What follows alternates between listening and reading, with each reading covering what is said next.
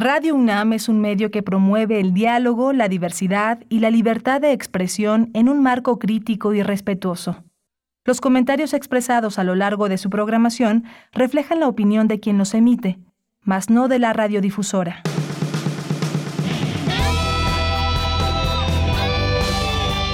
Prisma RU. Relatamos al mundo.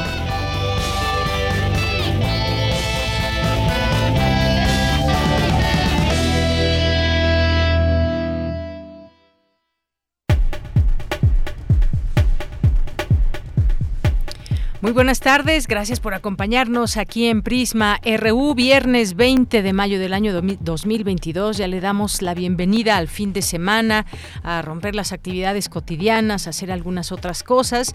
Y por qué no reflexionemos sobre este Día Mundial, que es el Día Mundial de las Abejas. ¿Cuál es la importancia de estos insectos polinizadores para el ecosistema? Tienen una importancia tremenda las abejas que cada 20 de mayo eh, se conmemora y se lleva a cabo, pues tratar de que reflexionemos sobre eh, y tener conciencia sobre el papel que tienen para la vida en el planeta estos pequeños insectos, pero que en todo el mundo uh, pues tienen un montón de actividades. La polinización, que es un proceso fundamental, por ejemplo, para la supervivencia de los ecosistemas, están llevando todo este polen de un lado a otro que pues en las acciones genera muchas, muchas situaciones para en bien de los ecosistemas. Hay mucho que eh, por las cuales, eh, muchas razones por las cuales amar a las abejas son cruciales para cultivar muchos de nuestros alimentos favoritos, más saludables, ya que mueven el polen de una planta a otra, polinizando más de 100 frutas y verduras, incluidas las fresas, las papas, las manzanas. No, hombre, no tenemos idea a veces de lo que hacen las abejas por nosotros en el mundo. Así que, por favor, cuando vean alguna, traten de no molestarla, de que siga su camino.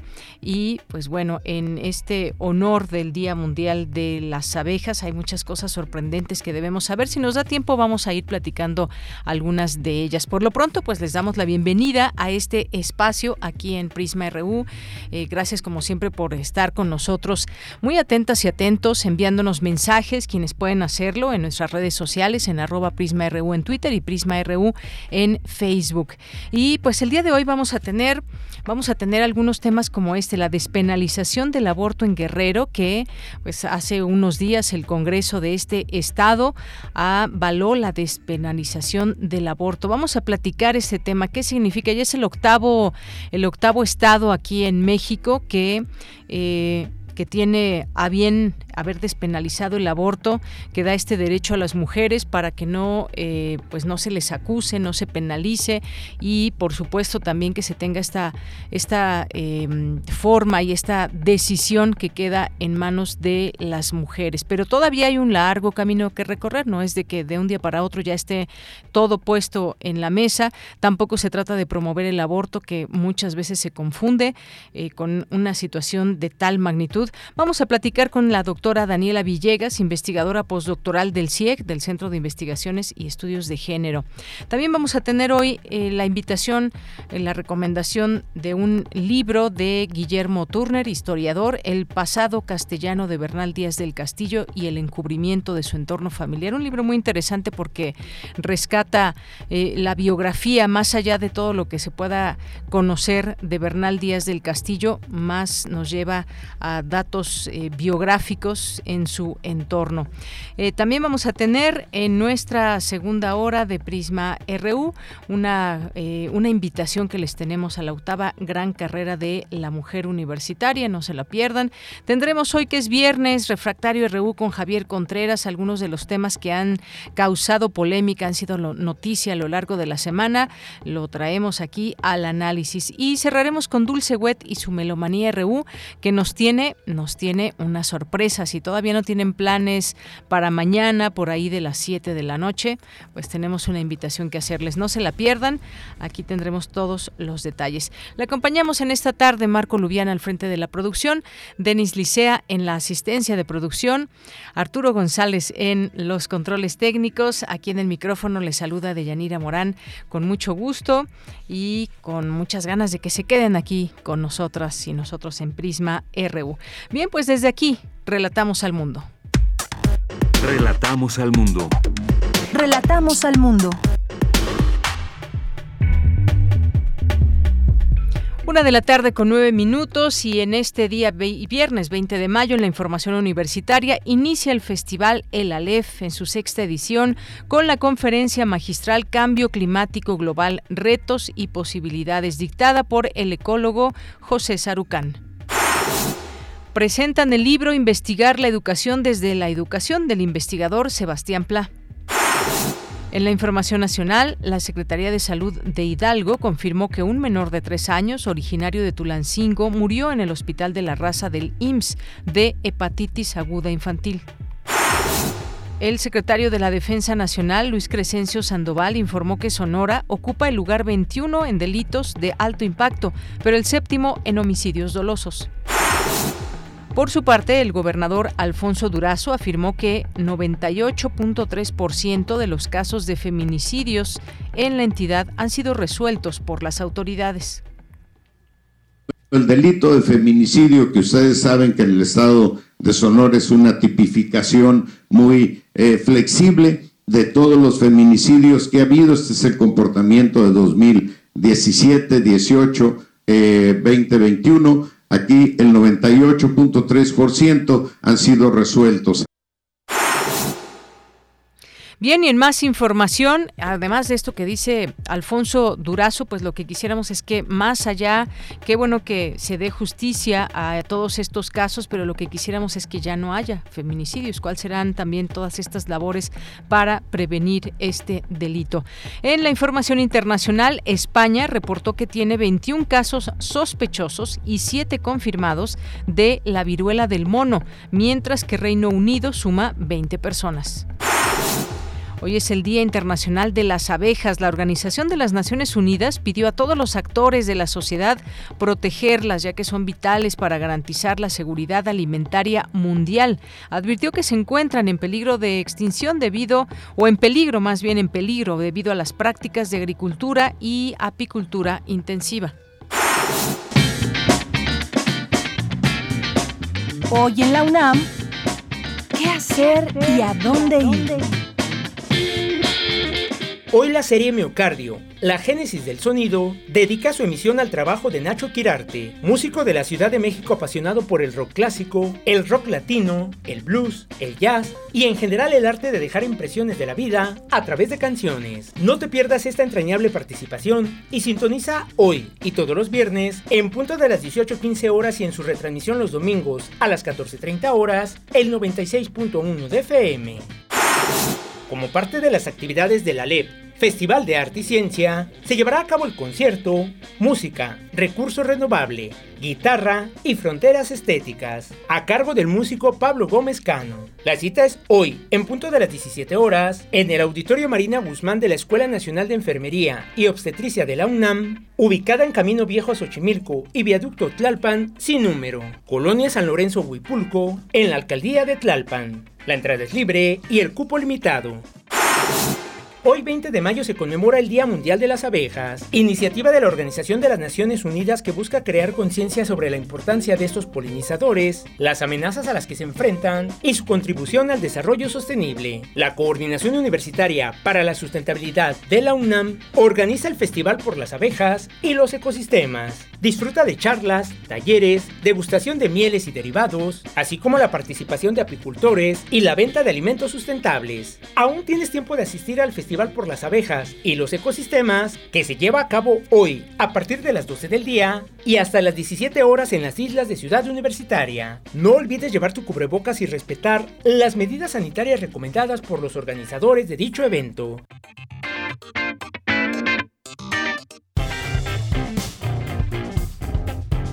Campus RU Bien, iniciamos nuestro campus universitario en este día, son las 13 con 14 minutos. Mi compañera Virginia Sánchez nos tiene la siguiente información. Se inaugura la sexta edición del Festival El Alef e inició con la conferencia magistral del doctor José Sarucán. ¿Qué tal, Vicky? Muy buenas tardes. Hola, ¿qué tal, Bella? Muy buenas tardes a ti y al auditorio de Prisma Así es, pues el día de ayer, jueves 19 de mayo, se llevó a cabo la inauguración de la sexta edición del Festival El Alef 2022 las fronteras del medio ambiente ya en formato presencial, el cual contendrá durante 11 días más de 170 actividades que se llevarán a cabo en diversas instalaciones de Ciudad Universitaria. En la inauguración estuvieron presentes Juan Ayala, director de la LEP, Rosa Beltrán, coordinadora de difusión cultural de la UNAM, quien destacó los tres ejes que abordará este festival, la crisis planetaria, pensarnos como planeta y acciones y medidas para regenerar nuestro entorno. Escuchémosla. El primero examina las dimensiones de la crisis de nuestro planeta. Se analizarán los problemas del cambio climático y calentamiento global, de contaminación, de sustentabilidad, energía, agua y alimentación, efectos negativos en la biodiversidad vinculados a la dimensión económica y política del capitaloceno y del desbordado crecimiento industrial de las ciudades. Pensarnos como planeta se entrevera con una de las aristas ya tocadas en otras versiones del Aleph, la de la inteligencia colectiva que nos permite vernos como un todo. Por último, el tercer eje, en el que se plantearán algunas de las respuestas que da la ciencia para enfrentar la crisis global que atravesamos, es quizá el que más nos importa. Por su parte, Susana Magallón, directora del Instituto de Biología de la UNAM, también presidiendo esta inauguración, resaltó el que muchas de estas actividades se llevan a cabo, se llevan a cabo en espacios de esta entidad, el Instituto de Biología, entidad emblemática en el estudio de la biodiversidad y el medio ambiente desde un punto de vista evolutivo y sistemático. Espacios como el Jardín Botánico y el Pabellón Nacional de la Biodiversidad. También se refirió específicamente a tres de las actividades que se llevaron a cabo desde sus espacios. Escuchemos. Específicamente, quisiera mencionar tres actividades. Una de ellas será un paseo por la colección etnobotánica del Jardín Botánico. Otra va a ser una mesa de diálogo sobre nuestros sistemas alimentarios. Y como tercer punto, quisiera mencionar una exposición sobre los cortes que hacen nuestros investigadores en tejidos vegetales y que los tiñen con colorantes histológicos y que realmente visualmente son maravillosas y muy hermosas. Y ya para dar inicio formal a las actividades de la LEP 2022, José Gordón, curador del festival, presentó al ecólogo investigador emérito, exrector en la UNAM y actual coordinador de la Comisión Nacional para el Conocimiento y Uso de la Biodiversidad, CONAVIO, José Sarucán Kermes, quien ofreció la conferencia magistral Cambio Climático Global, los retos y posibilidades, donde precisó que el problema más serio que ha afectado a la biodiversidad desde un inicio, prácticamente desde la invención de la agricultura, es el modificar y tirar bosques y selvas para tener alimento. Esto dijo al respecto. Escuchemos.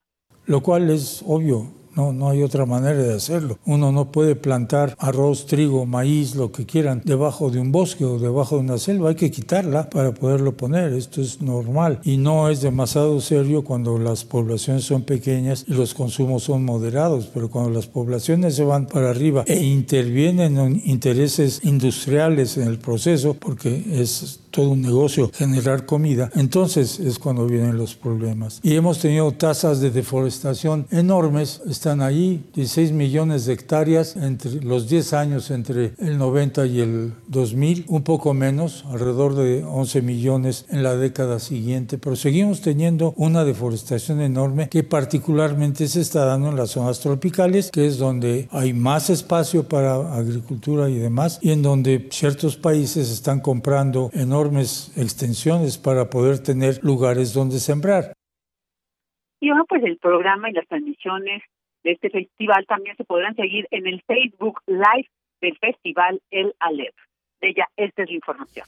Bien, Vicky, pues muchas gracias, gracias y muy buenas tardes. Buenas tardes. Bien, ahí les dejamos esta invitación para esta sexta edición Festival El Aleph que eh, pues llega a esta sexta edición y que pues nos de, nos deja mucho conocimiento, nos abre oportunidades, nos abre, abre posibilidades para eh, reflexionar sobre temas como en este caso el cambio climático y todo lo que refiere a ello eh, desde distintas perspectivas, con personas que han dedicado su vida a plantearnos todas estas cuestiones de por qué es tan importante importante cuidar nuestro entorno y por qué es importante que como sociedad mundial, no solamente desde un país, sino que se tiene que entender como un mecanismo global la posibilidad de llevar a cabo acciones que nos ayuden a resguardar, digamos, de alguna forma nuestro planeta.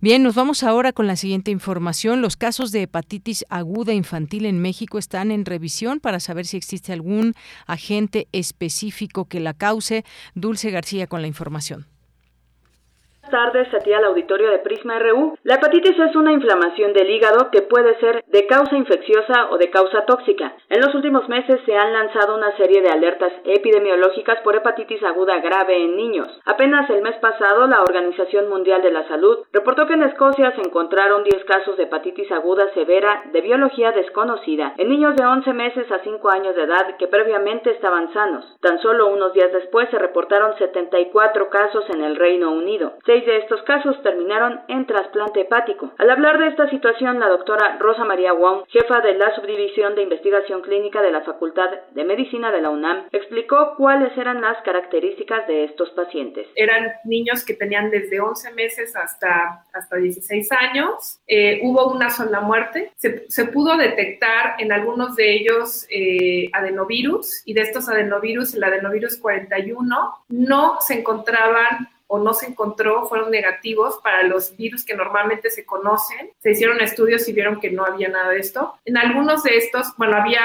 ictericia, que es coloración amarilla de la piel con eh, enzimas hepáticas muy elevadas, por arriba de 500. Y además, en muchos de ellos, antes de la hepatitis, tuvieron dolor abdominal, eh, coloración, eh, bueno, dolor abdominal, diarrea y.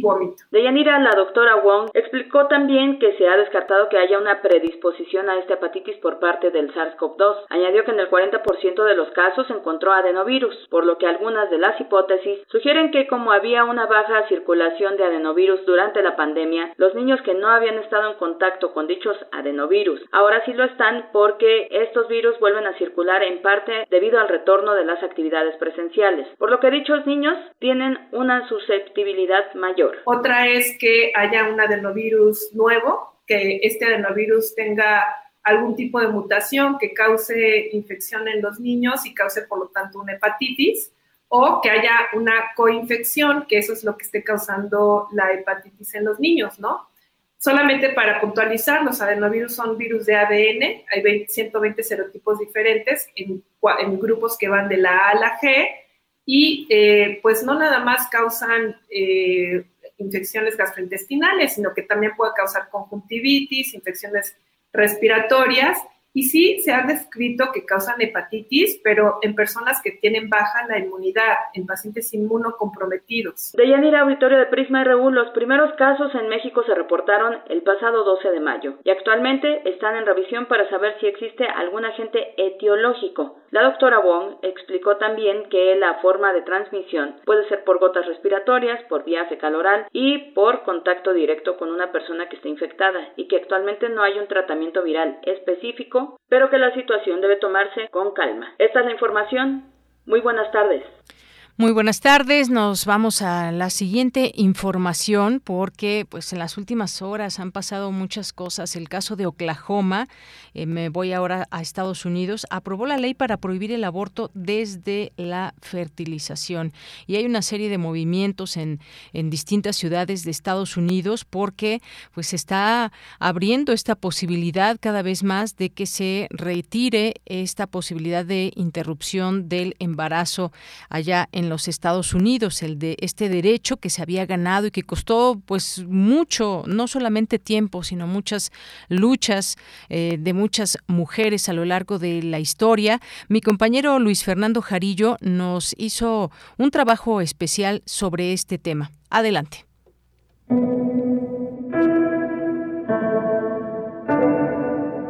En los próximos meses, millones de mujeres y personas trans podrían perder el derecho al aborto en los Estados Unidos. El pasado fin de semana estallaron protestas en más de 44 ciudades estadounidenses, pues una resolución de la Suprema Corte de Justicia podría representar un retroceso de 50 años en los derechos reproductivos. Pero ¿cómo llegamos hasta este punto?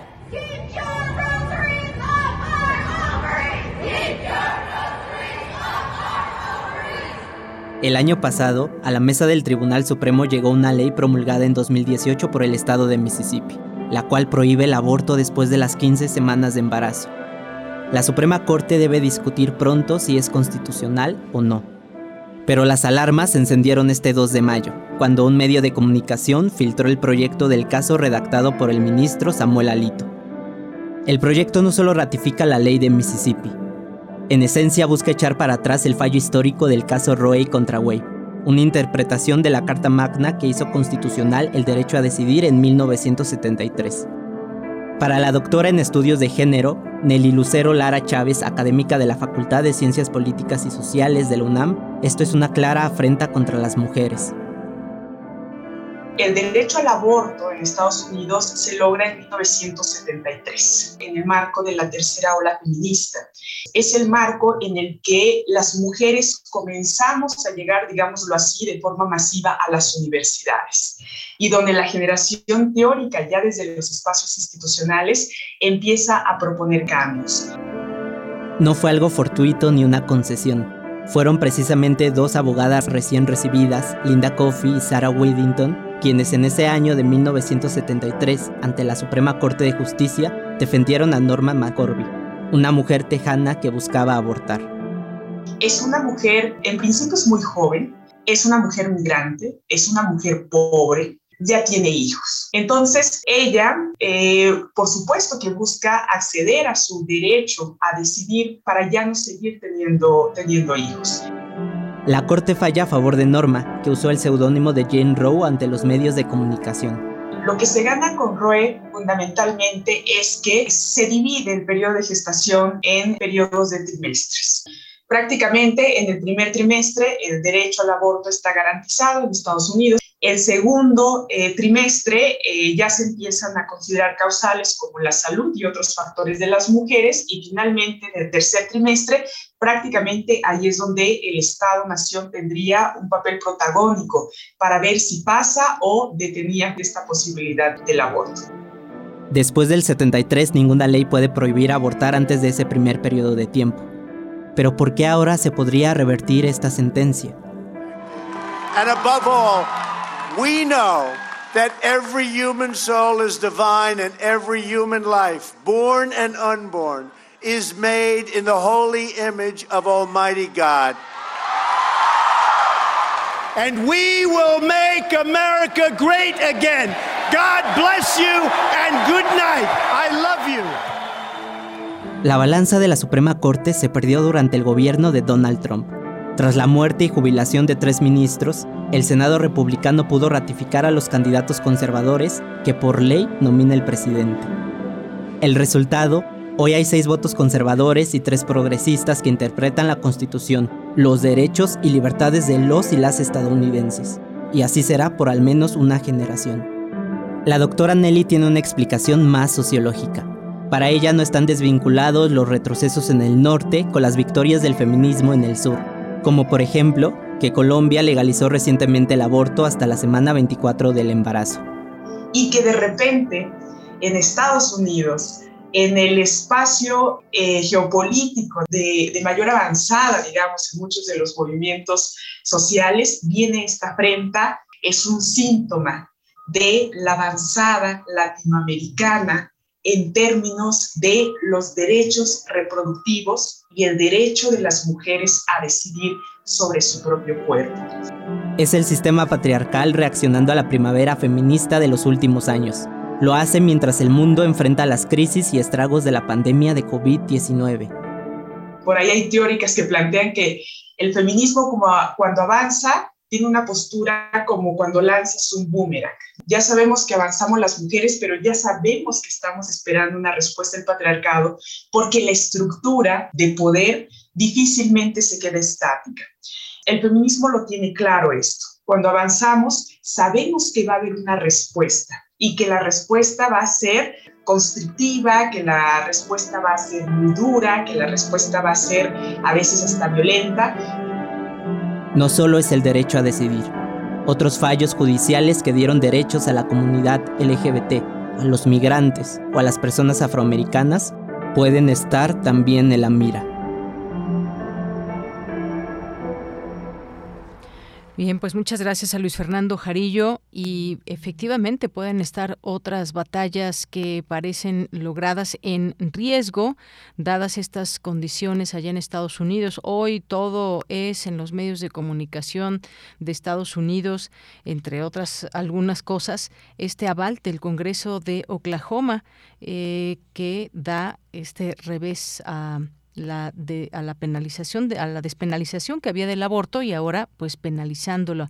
Estados Unidos también se ha hablado en los últimos días se prepara para posibles hechos de violencia incluso tras fallo sobre el aborto porque son miles de personas que se han manifestado en, en ciudades de prácticamente todo Estados Unidos durante el pasado fin de semana en reclamo del derecho al aborto y eh, pues han prometido no quitarse de ahí porque son derechos que se han ganado. Esto es muy interesante también en la parte sociológica, hablarlo también de cómo un país en donde mucha gente miraba esta posibilidad de la interrupción del embarazo, hoy debido a distintas situaciones, sobre todo el avance republicano, pues están gestando estas posibilidades. Incluso por ahí se veía alguna nota que dice Ciudad de México lista para atender a mujeres y personas gestantes si Estados Unidos prohíbe el aborto.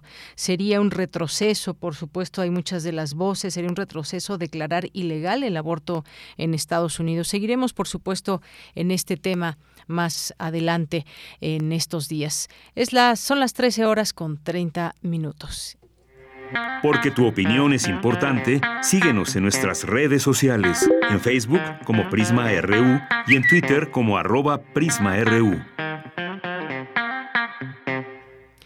Y miren que aquí en México paradójicamente sucede lo contrario. Despenalizaron el aborto en Guerrero, es el octavo estado en legalizarlo en nuestro país, con 30 votos a favor, 3 en contra, una abstención y un sufragio nulo. Los integrantes del Congreso de Guerrero aprobaron la interrupción legal del embarazo, con lo cual pues se convierte, como les decía, en la octava entidad en despenalizar el aborto. Fueron varios intentos por retrasar e incluso desestimar esta iniciativa para reformar el Código Penal en materia de aborto por parte de algunos legisladores, pero finalmente el pasado martes se avaló este derecho de las mujeres a decidir sobre su vida, su cuerpo, haciendo frente a la problemática de mortalidad por la realización de procedimientos clandestinos que no han desaparecido. El hecho de que no esté despenalizado el aborto en todo el país no significa que no se den abortos. Vamos a platicar con la doctora Daniela Villegas, que es investigadora postdoctoral del Centro de Investigaciones y Estudios de Género, el CIEG. ¿Qué tal, doctora Daniela? Bienvenida, muy buenas tardes. Hola, ¿qué tal? Muy buenas tardes. Muchas gracias por la invitación, muchas gracias a todo tu público. Gracias, doctora. Pues platicar sobre esto en el análisis que va de eh, un estado más que se suma aquí en México. Eh, eh, que despenaliza el aborto, cuál es el entorno, el contexto que tenemos para que pues se estén dando estas posibilidades poco a poco.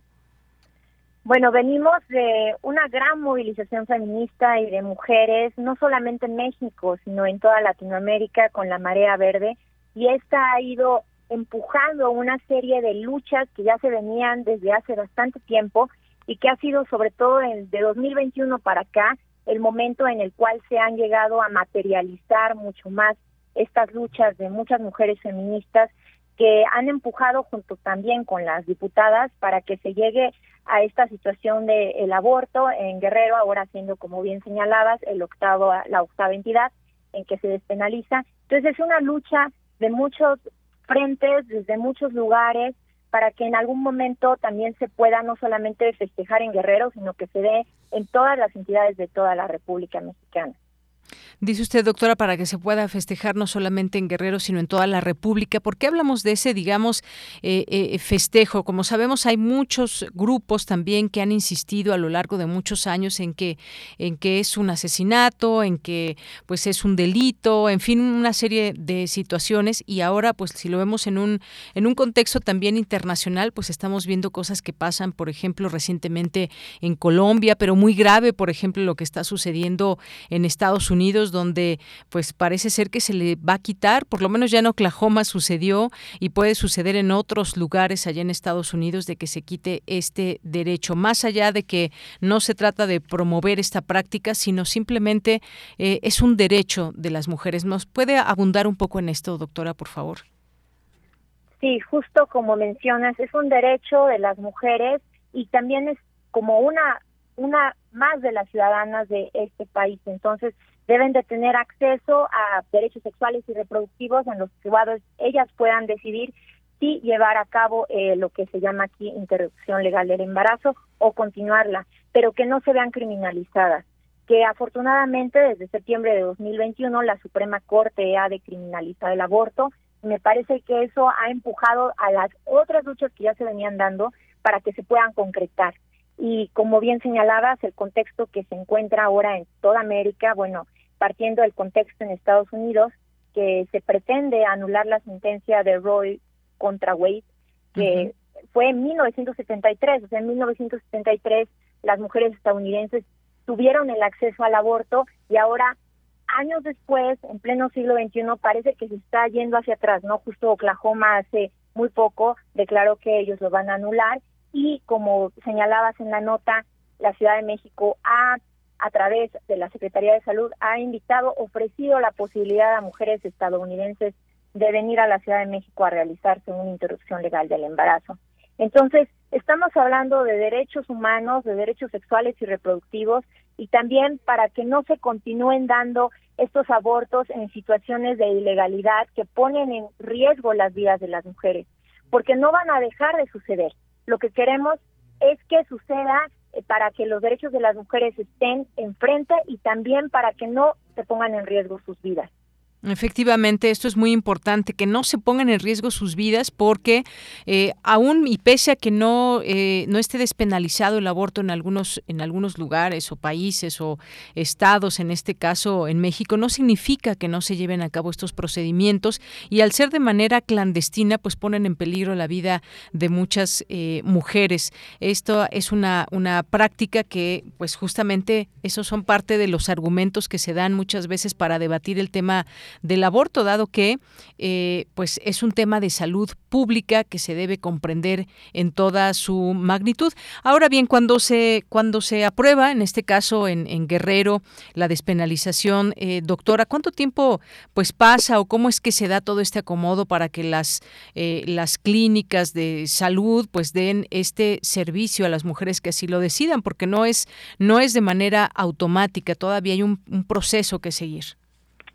Sí, justo, no es de manera inmediata, entonces todavía van a pasar una serie de procesos en los que la Secretaría de Salud del Estado de Guerrero va a implementar medidas para que su equipo de salud esté preparado en diversos ámbitos, no solamente de salud, sino también psicológico, ético, para atender a estas mujeres que acudan a una interrupción legal del embarazo y también en el espacio de lo que son los servicios privados, eh, que, bueno, instalan sus muy diferentes este, eh, clínicas y en las cuales, bueno, también las mujeres pueden ir y tener acceso a ello, ¿no? Entonces podemos ver que pues sí es un, es un tramo, sin embargo, bueno, ya no se va a declarar como algo ilegal o penalizar.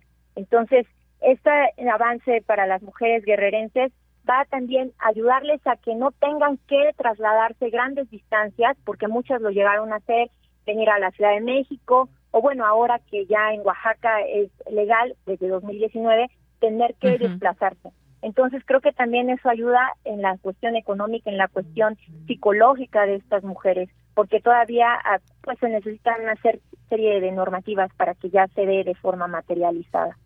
Claro, y que pues finalmente ha sido, y hay que ver las cifras, por ejemplo, aquí en la Ciudad de México, son prácticas que se hacen de manera segura, que no ha habido mortalidad de mujeres y esto pues obviamente ha beneficiado a este tema de salud pública donde muchas mujeres morían en, en lugares donde no se tenían, eh, no se tenían las condiciones adecuadas. Ahora bien, otro, otra, otro punto de que es también muchas veces el debate se centra en el número de semanas de gestación que se puedan tener.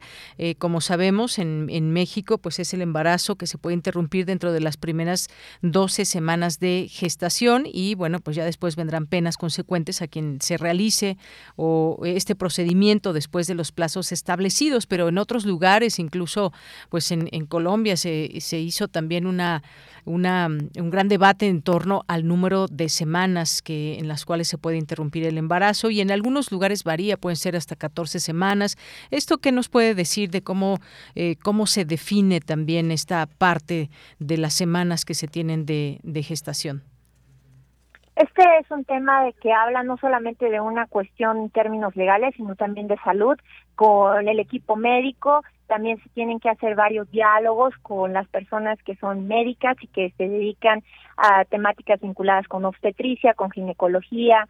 Entonces tiene que darse una discusión ética, legal, médica en torno a cuál es el momento más adecuado para la salud de la mujer, pero también desde un enfoque ético para el producto. Y como en un momento dado se ha referido, pues son una serie de células hasta la doceava semana. en el caso de nuestro país ha habido diversos debates y se ha decidido eh, que se deje hasta el doceavo. Entiendo que en otros países, como menciona Colombia, lo han extendido un poco. Eh, supongo que es en términos también de la Organización Mundial de la Salud. Sin embargo, lo que yo comprendo es que el momento más adecuado es antes de las 12 semanas de gestación. Efectivamente.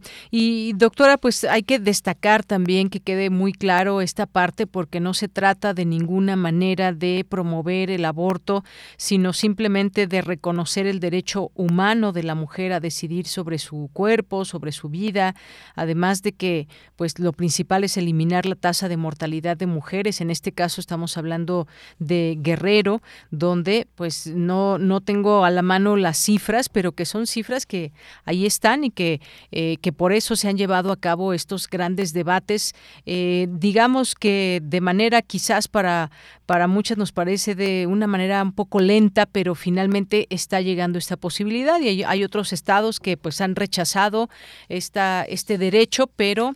Eh, pues poco a poco se va avanzando, pero dejar claro que no se trata de ninguna manera de promover esta práctica. Sí, por supuesto, esto es por el derecho de las mujeres y también se tiene que poner énfasis en que se tienen que hacer eh, educación en torno a derechos sexuales y reproductivos para no tener que llegar a este punto del aborto.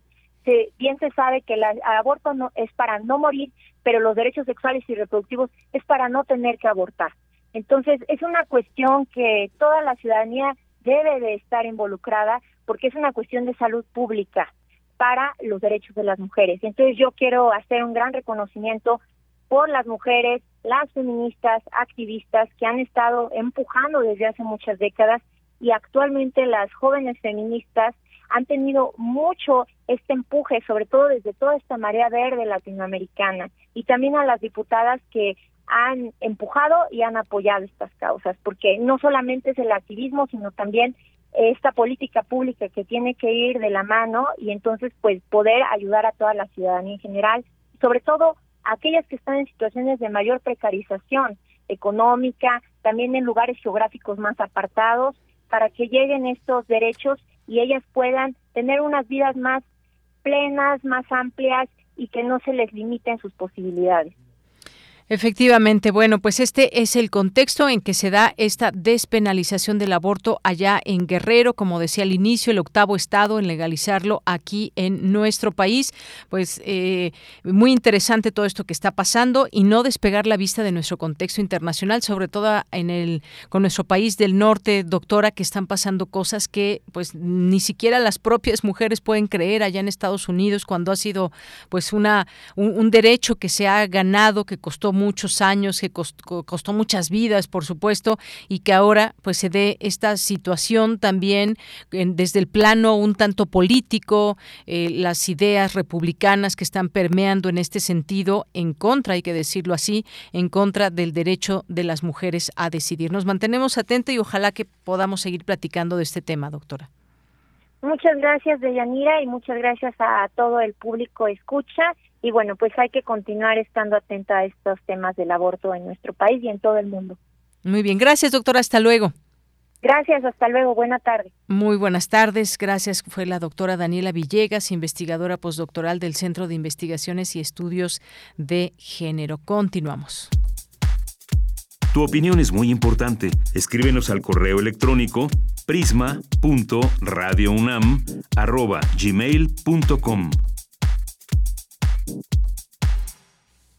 Bien, continuamos. Ya tenemos en la línea telefónica, me da mucho gusto recibirlo en este espacio a eh, Guillermo Turner, que es maestro en historia de la Facultad de Filosofía y Letras de la UNAM, investigador del área de investigaciones históricas de la Dirección de Estudios Históricos del Instituto Nacional de Antropología e Historia y además pues tiene en su haber distintas publicaciones, investigaciones ligadas a lo histórico. ¿Qué tal, eh, Guillermo? Mucho gusto en saludarte. Buenas tardes.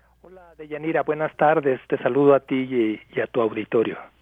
Eh, gracias, Guillermo. Pues tengo en mis manos este, esta, este libro, esta edición muy bonita, una edición muy bonita. El pasado de este libro, el pasado castellano de Bernal Díaz del Castillo y el encubrimiento de su entorno familiar.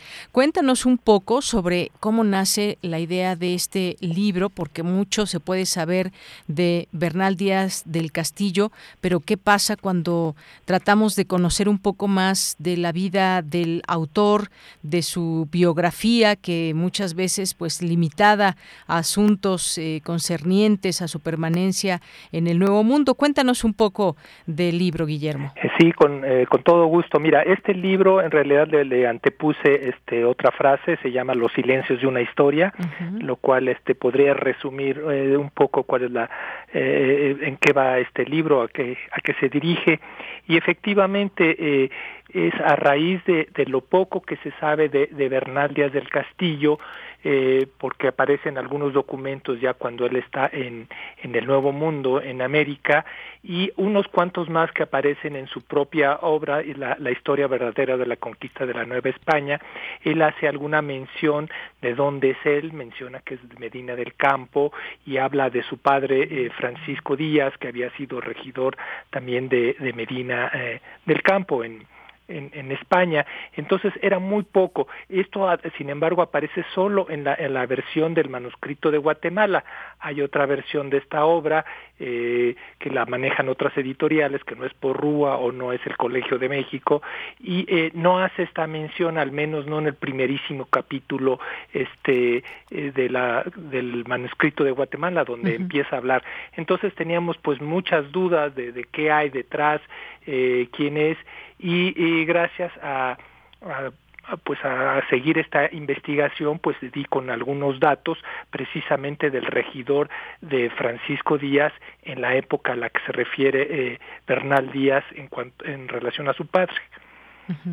Efectivamente, y pues todos estos eh, datos que sin duda hacen eh, interesante poder conocer y eh, llevar a cabo esta lectura, elementos que se recogen incluso de su de su propia crónica, nos platicas aquí en la en la introducción y que pues bueno un, con un estilo muy personal y que nos cuentas varios de estos pasajes. A mí me gustaría que nos nos comiences a platicar sobre lo que podemos encontrar de manera específica. Por ejemplo, empiezas con esta reserva y silencio, la información sobre el entorno familiar del autor en el manuscrito de Guatemala, que ya nos comentas de la historia verdadera. Eh, Bernal Díaz del Castillo, su padre y sus antepasados, que puede resultar esto un perfil eh, muy interesante dada esta posibilidad de conocer más estas, este acercamiento al, al personaje, al personaje Bernal Díaz del Castillo. Sí, e, e, es un acercamiento precisamente a través de su entorno eh, familiar. Eh, mm, en la, como todo el mundo sabemos, la historia verdadera es una, eh, una obra maravillosamente narrada, eh, con sus propios este, problemas repentinamente, con reconocimientos a Hernán Cortés, pero al mismo tiempo con algunas o muchas críticas veladas hacia él mismo. Fuera de esto, eh, en la investigación, como nos acercamos a la, vida familiar de Bernal Díaz, es eh, siguiendo la trayectoria que aparece en los documentos de Francisco Díaz, su padre, el que él menciona en el manuscrito de Guatemala, eh, en donde nos enteramos en la documentación a la que yo tuve acceso, que está en una cierta colección que encontré en la Biblioteca de España y en la de Francia, en la Biblioteca Nacional, y, nos hablan de varios pasajes que eh, por los que eh, pasa eh, Francisco Díaz.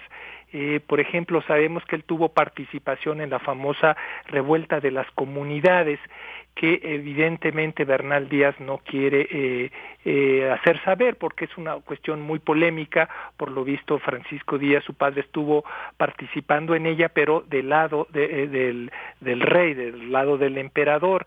También sabemos de algunas otras razones por las cuales Bernal Díaz no da muchos datos de su, de su familia, de su pasado, porque también este en el por el lado de su de su abuelo que se llama este eh, Sancho Díaz eh, eh, él es perseguido por la por la propia aunque había sido regidor es perseguido también por las autoridades porque se sabe que asesina a una persona y también es acusado de varios de cohecho en varias ocasiones. En esa época eh, los regidores eh, se manejaban de una manera eh, con mucha corrupción, este, tomando ventaja de la población de, de, Medina del Campo.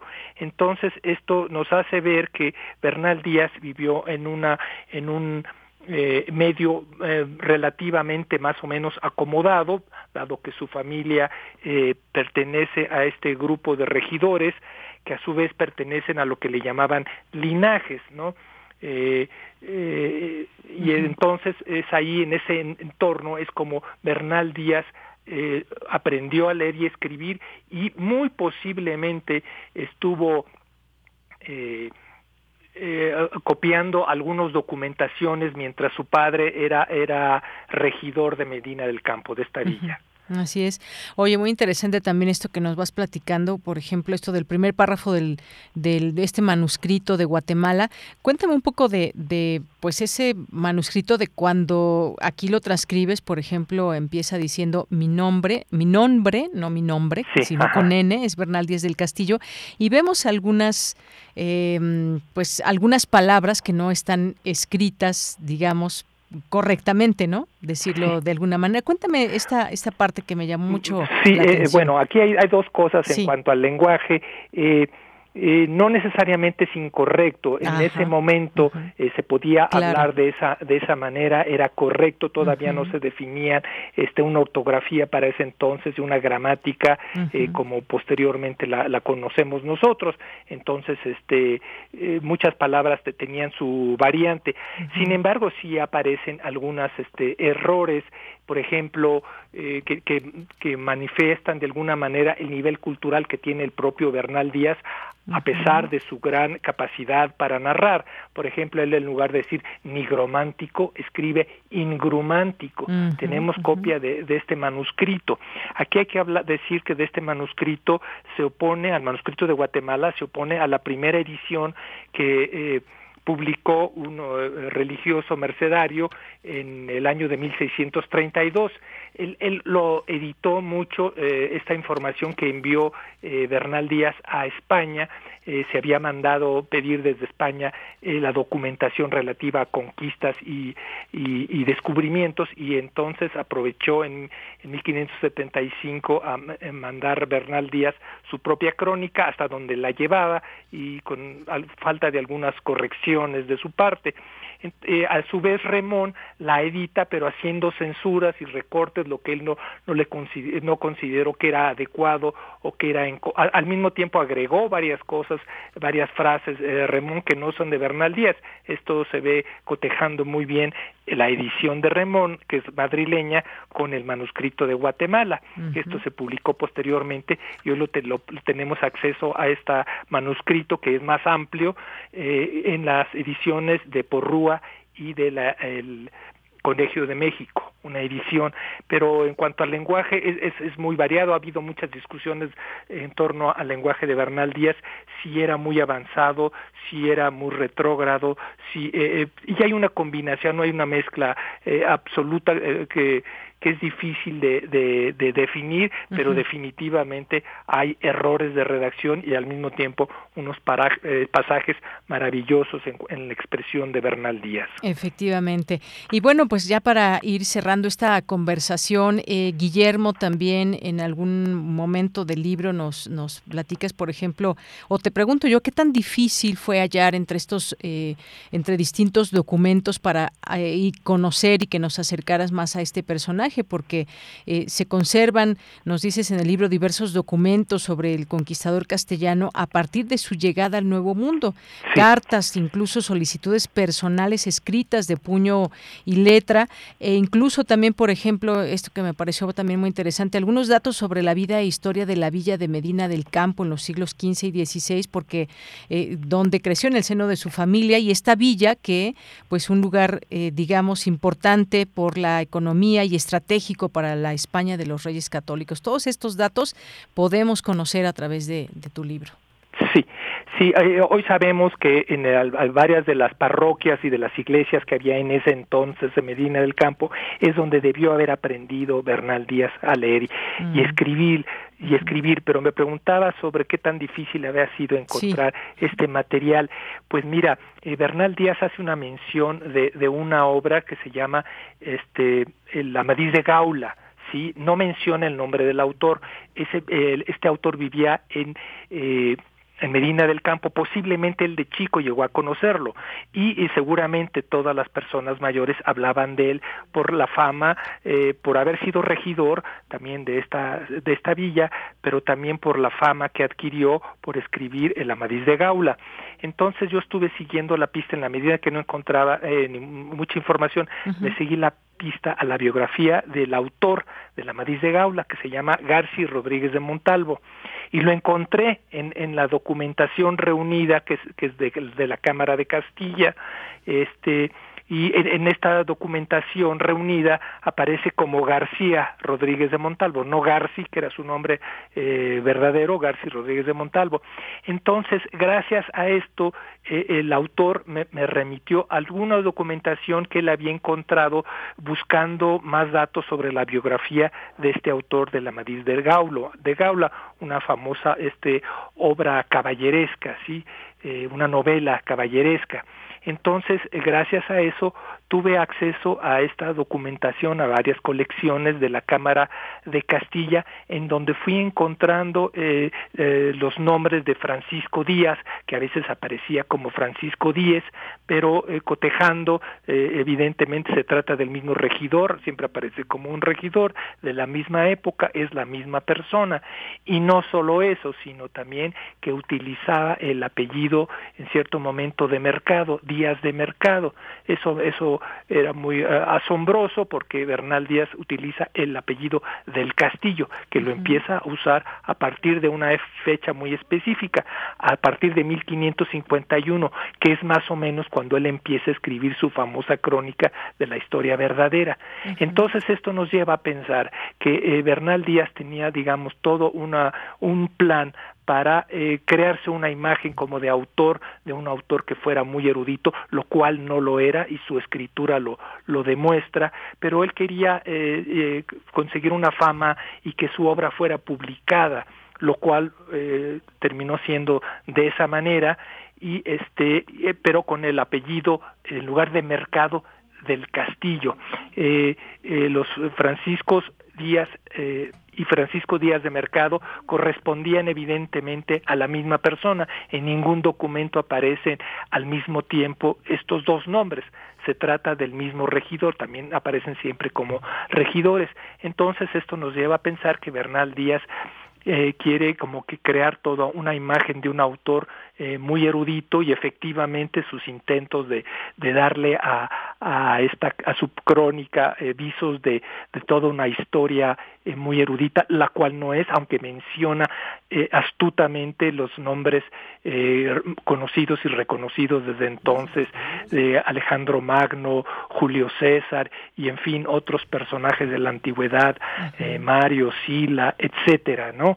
Pero eh, gracias a, a esta documentación que es breve, no se encuentran muchos, muchos datos, pero sí lo suficiente como para darnos cuenta de cómo era el entorno de este gran autor de la crónica Historia verdadera de la conquista de la Nueva España. Efectivamente, y bueno, aunado a todo esto que, que, nos platicas, hay algunas eh, fotografías que se pueden apreciar también como parte eh, de este libro que nos ilustran también estos, estos lugares.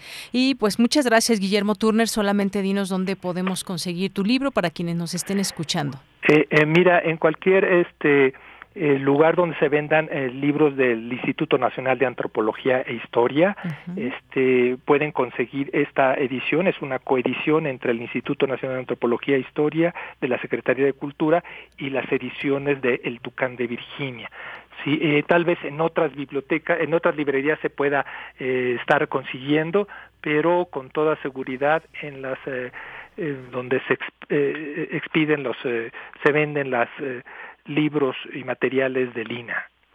Muy bien, bueno, pues muchas gracias, gracias Guillermo. gracias a ti, Deyanira, y muchas gracias a todo el auditorio. Un abrazo, hasta luego. Hasta luego, un abrazo. Bien, pues gracias a Guillermo Turner con esta conversación que nos sé que además es un e-, enorme trabajo documental y de traernos esta posibilidad de conocer mucho más de cerca, eh, más, digamos, un acercamiento mucho más fuerte hacia el personaje. Ahí en nuestras redes sociales ya tienen eh, la fotografía de este libro para que lo ubiquen, para que si tienen este interés lo puedan, lo puedan eh, conseguir, lo puedan leer, disfrutar también. Yo sé que quizás pueda sonar muy especializado, pero son, eh, son páginas que se llenan de verdad de historia y que nos dan cuenta de un personaje tan importante como Bernal Díaz del Castillo, en su parte mucho más biográfica que lo que podemos encontrar en otros eh, textos. Vamos a hacer un corte en este momento. Son las 2 de la tarde en punto y regresamos a la segunda hora de Prisma RU. Porque tu opinión es importante, síguenos en nuestras redes sociales, en Facebook como Prisma RU y en Twitter como arroba PrismaRU.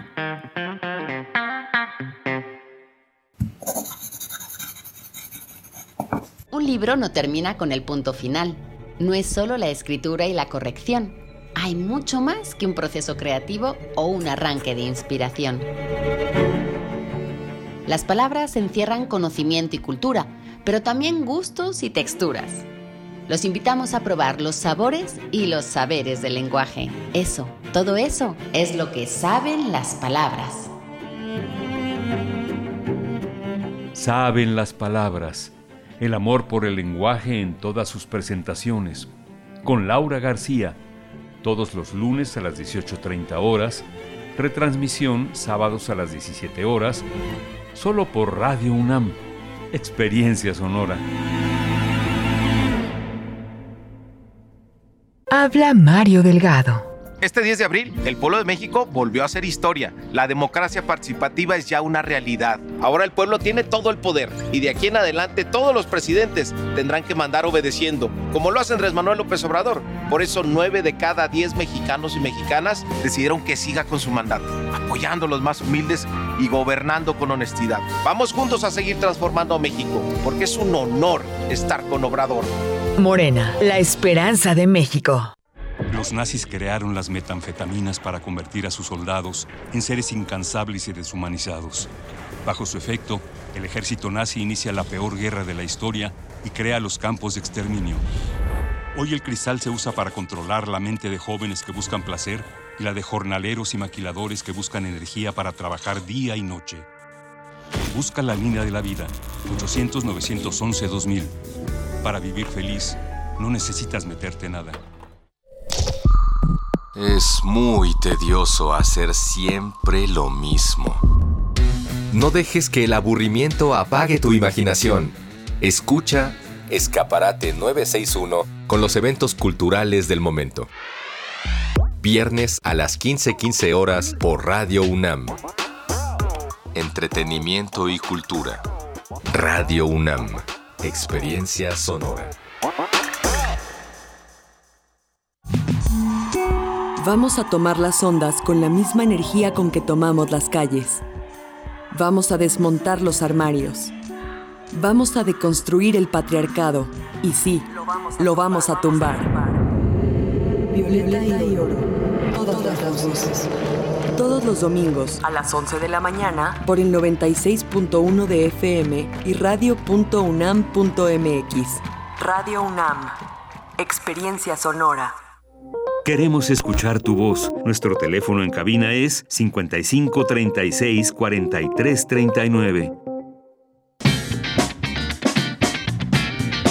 Mañana en la UNAM, ¿qué hacer y a dónde ir? Mañana sábado 21 de mayo, Radio UNAM transmitirá una de las piezas más notables que forman parte de su colección de ficción sonora, inscrita en el Registro Memoria del Mundo de México 2021. Se trata del radiodrama Picnic en el Frente de Batalla, adaptación de la obra teatral de Fernando Arrabal. Una familia decide hacer un día de campo en el Frente de Batalla para estar con su hijo combatiente y su prisionero, así como para disfrutar en directo las artes bélicas. Entre la comida y las conversaciones reflexivas sobre lo hermoso que es un campo de batalla ficticio, se presenta una sátira sobre lo absurda y estúpida que es la guerra en la realidad concreta. Sintoniza mañana sábado 21 de mayo, en punto de las 20 horas, el 96.1 de FM. Del 23 al 25 de mayo se llevarán a cabo las inscripciones a la octava carrera de la mujer universitaria, organizada por el Sindicato de Trabajadores de la Universidad Nacional Autónoma de México. Dicha carrera se llevará a cabo el próximo 5 de junio, a las 9 horas, en el Estadio Olímpico de Ciudad Universitaria. Recuerda, el periodo de inscripción inicia el próximo lunes 23 y culmina el 25 de mayo en las comisiones mixtas del Estunam, ubicadas a un costado del Estadio Olímpico Universitario. Para mayores informes visita las redes sociales del Estunam. Como parte de las actividades de la LEP, Festival de Arte y Ciencia, se llevará a cabo la conferencia magistral Retos de la Pospandemia, Pérdida de Fauna y Biodiversidad, a cargo de Rodolfo Dirso, doctor en ecología y divulgador de la ciencia. La cita es mañana sábado 21 de mayo, en punto de las 10.30 horas, en la sala Carlos Chávez del Centro Cultural Universitario. La entrada es libre y el cupo limitado. Realiza tu registro previo en culturaunam.mx, diagonal, el ALEP 2022. No olvides llevar tu cubrebocas y respetar, en la medida de lo posible, la sana distancia. Para Prisma RU, Daniel Olivares Aranda.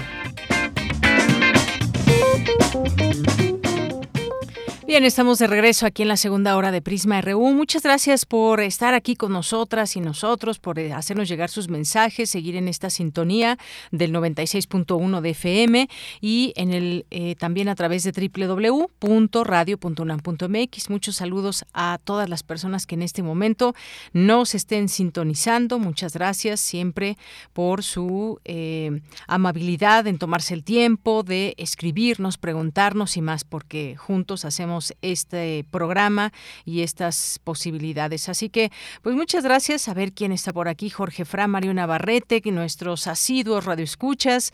Eh, también muchas gracias aquí que nos escribe, nos manda un video. Eh, Mario, rumbo a los seis años al aire, nos dice, sí, efectivamente, eh, aquí nos, nos permite ver por qué calles de la ciudad está. ¿Qué tal el tráfico? Bueno, pues aquí no se aprecia tanto tráfico. Ojalá que sea así.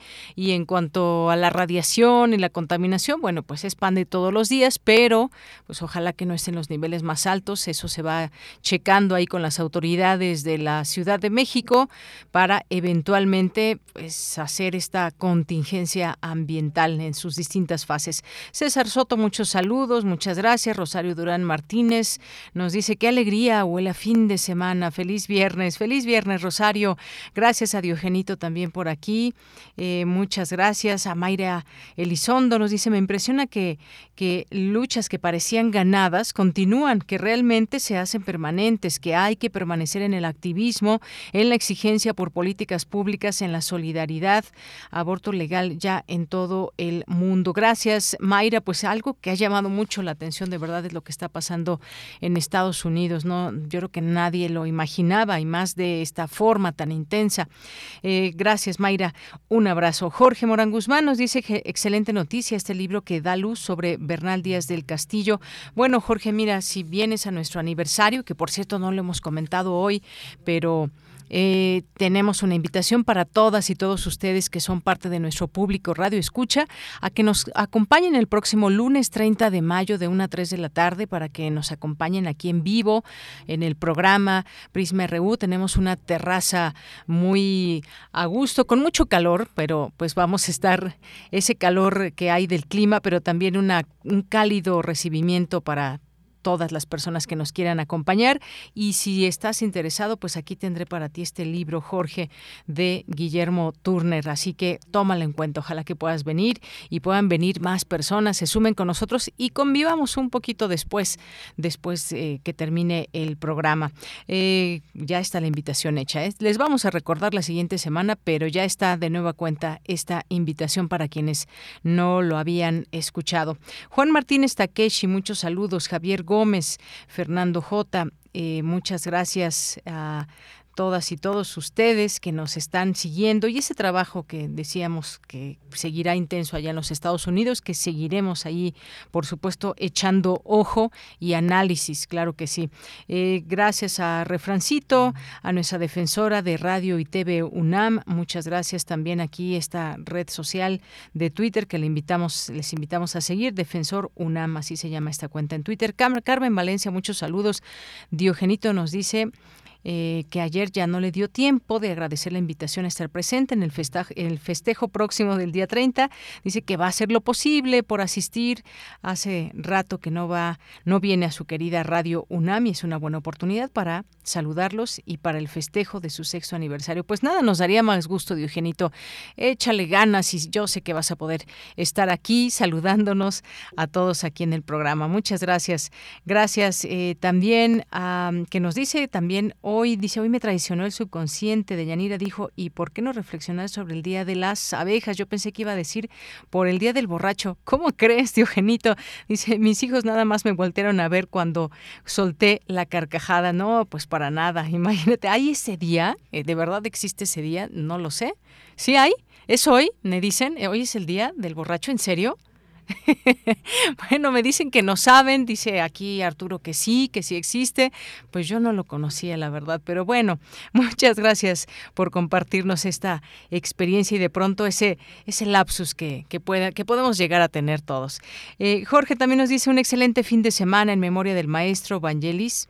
Eh, propongo escuchar un fragmento de alguna de sus obras, Carros de Fuego, Blade Runner, Voices, Mitodea o cualquier otra. Gracias. Si nos da tiempo, siempre lo tomamos en cuenta. Gracias, Jorge, que nos manda también saludos por esta diaria labor en memoria del maestro Vangelis. Bueno, esto que ya mencionábamos, eh, se duplicó aquí este tuit. José Luis Sánchez, muchos saludos. Miriam Adriana, Beto Cruz, Manuel G, eh, también eh, Eric Ortuño, muchas gracias. Gracias aquí a todas las personas que se están sumando en esta sintonía. También aquí Rosario nos dice, sí, que 20 de mayo, Día Internacional del Borracho. Bueno, pues muchas gracias. Gracias, Rosario. Sí, ¿verdad? Sí, sí, don Agus. No sabe Don Agus, pero Marco dice que sí. Entonces, bueno, pues yo creo que sí. Entonces, eh, nos dice Eduardo Mendoza, giramos la perilla del sintonizador. Un excelente comienzo del fin de semana. Abrazos, abrazos para ti también, Eduardo. Ojalá que también puedas venir por aquí el próximo 30 de mayo entre una y 3 de la tarde o las dos horas, ¿por qué no? Y se quedan con nosotros a compartir un poco lunes 30 de mayo. Eh, gracias a todas las personas que van sumando sus voces en estas redes sociales de Prisma RU. Pues nos vamos a la siguiente información. Presentan el libro Investigar la educación desde la educación. Adelante, Cindy. ¿Qué tal, Yanira? Muy buenas tardes a ti y a todo el auditorio de Sebastián Pla, investigador del Instituto de Investigaciones sobre la Universidad y la Educación. La obra propone formas de pensar, escribir y problematizar investigaciones que analicen la educación desde perspectivas educativas. En sus páginas se plantea una forma de entender nuestros referentes empíricos, de construir teorías, de problematizar las realidades, de seleccionar las metodologías y sobre todo de escribir y de producir conocimientos que se deban y respondan a la experiencia educativa es Rosa Nidia Buenfil, investigadora del CIMBESTAB. Expandido la noción de educación, los espacios y saberes.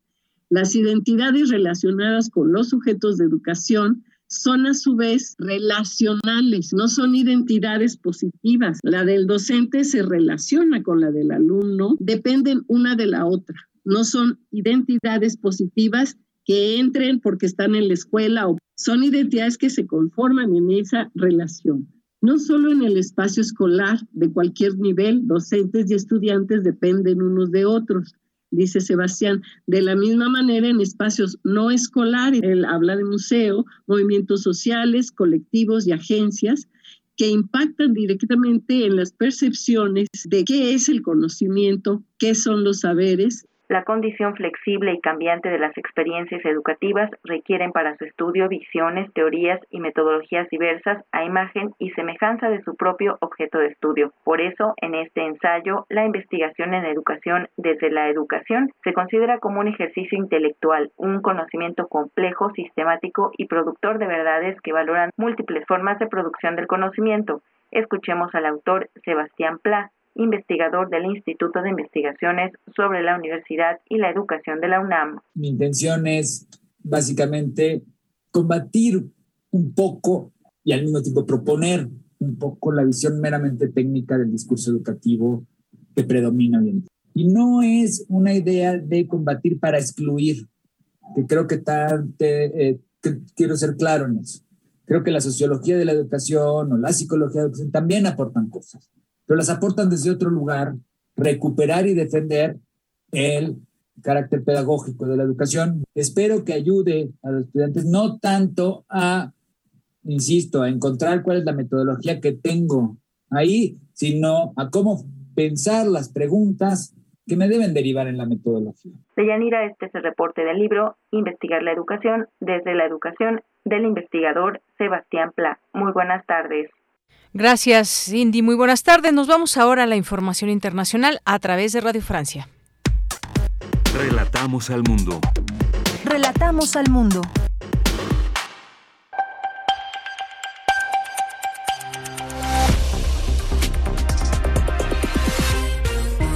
Bienvenidos a este flash informativo de Radio Francia Internacional. Pilar Pérez lo hace en los controles. Hoy es viernes 20 de mayo y vamos ya con las noticias. Andreina Flores.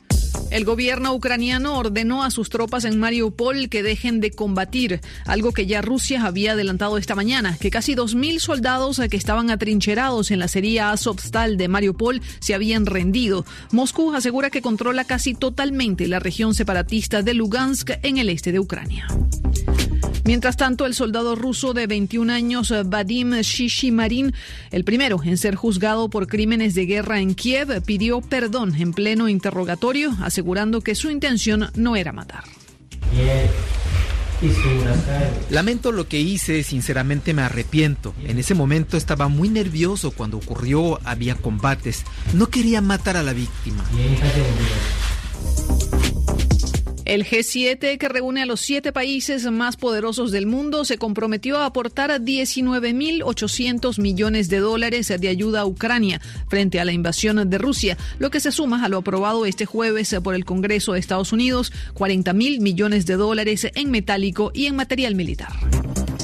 El multimillonario Elon Musk aterrizó en Brasil para reunirse con el presidente Jair Bolsonaro para negociar un proyecto que llevaría la conexión de Internet a la selva amazónica y que ayudaría a detectar la deforestación ilegal. La reunión contará también con la presencia del ministro de Defensa y 13 empresarios brasileños. El presidente Joe Biden aterrizó hoy en Corea del Sur en su primera visita como presidente de Estados Unidos a Asia, que representa un apoyo en temas de seguridad justo cuando Corea del Norte sigue probando misiles y se teme que haga un posible ensayo nuclear. Luego de su visita a Corea del Sur, Biden viajará el domingo a Japón. Canadá prohíbe la activación del servicio de conexión 5G de las empresas chinas Huawei y ZTE, aduciendo razones de ciberseguridad al considerar que no está garantizada la protección de los datos de los usuarios. Huawei respondió que esta prohibición es una decisión política desafortunada que nada tiene que ver con los argumentos de seguridad nacional. Y en deportes, el Fútbol Club Barcelona femenino se prepara para defender su puesto de campeonas de la Champions League este sábado en Turín, Italia, y se enfrentarán a las francesas del Olympique de Lyon, siete veces ganadoras del título. Con esto ponemos punto final a este flash informativo de Radio Francia Internacional. Merci beaucoup. Au revoir.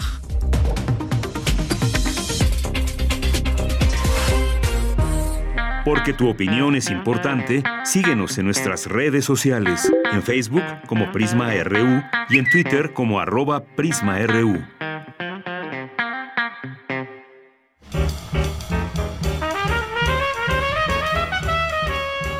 Corriente Alterna.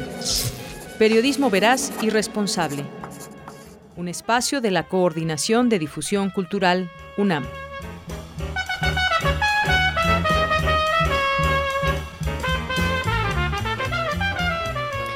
Dos de la tarde con 18 minutos. Es tiempo de entrar a este espacio de corriente alterna, unidad de investigaciones periodísticas. Hoy nos acompaña Sofía Ramírez, que es una de las becarias de esta unidad y a quien recibimos con muchísimo gusto aquí en este espacio de Prisma RU de Radio UNAM. ¿Qué tal, Sofía Ramírez? Muy buenas tardes. Hola, Deyanira, buenas tardes, ¿cómo estás?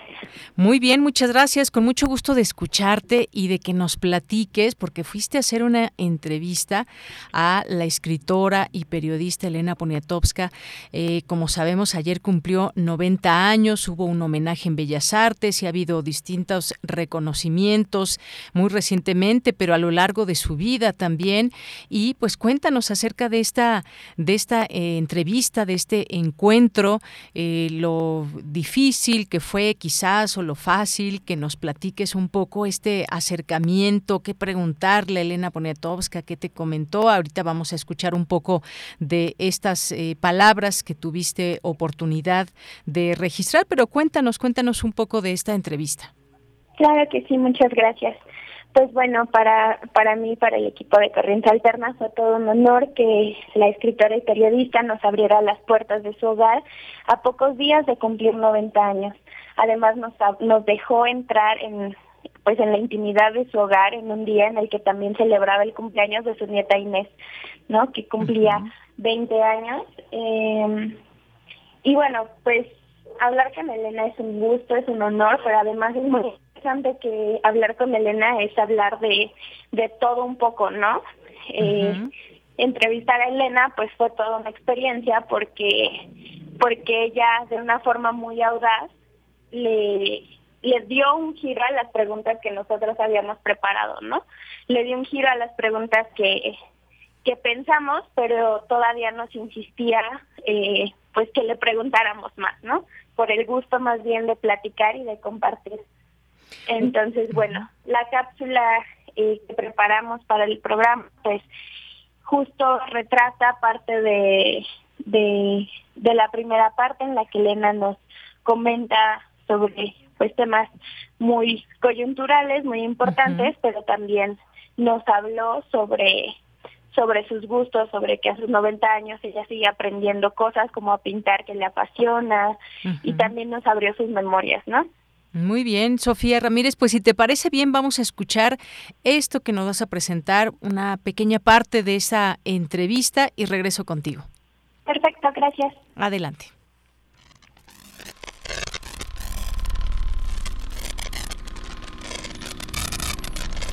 Corriente alterna. A pocos días de cumplir 90 años, la Premio Cervantes Elena Poniatowska nos recibe en su hogar y reflexiona con nosotros sobre la violencia hacia las mujeres, su vida durante la pandemia y una visión del gobierno del presidente Andrés Manuel López Obrador. Vamos a escuchar.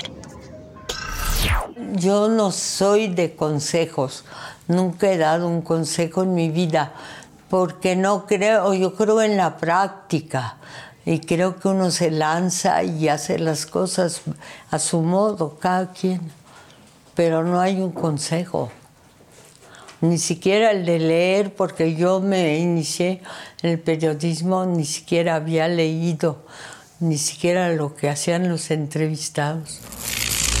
Eh, somos ahorita el país de los feminicidios, ¿no? No se necesita ser periodista para que te maten. Te matan por el solo hecho de ser mujer. No, pues el ser mujer ya es una señal de casi de muerte, de crucifixión o de, de abandono, de tirarse a la basura. De yo no, no le puedo dar directivas de lo que él tuviera que hacer, ¿no? Pero sí sé que, por ejemplo, en la cultura han dicho que él no se ha ocupado para nada de la cultura y que o se ha ocupado muy poco y que todo, bueno, su primero los pobres de veras abarca casi todo su gobierno, ¿no? Queda, hay mucho para los pobres y queda poco para la cultura.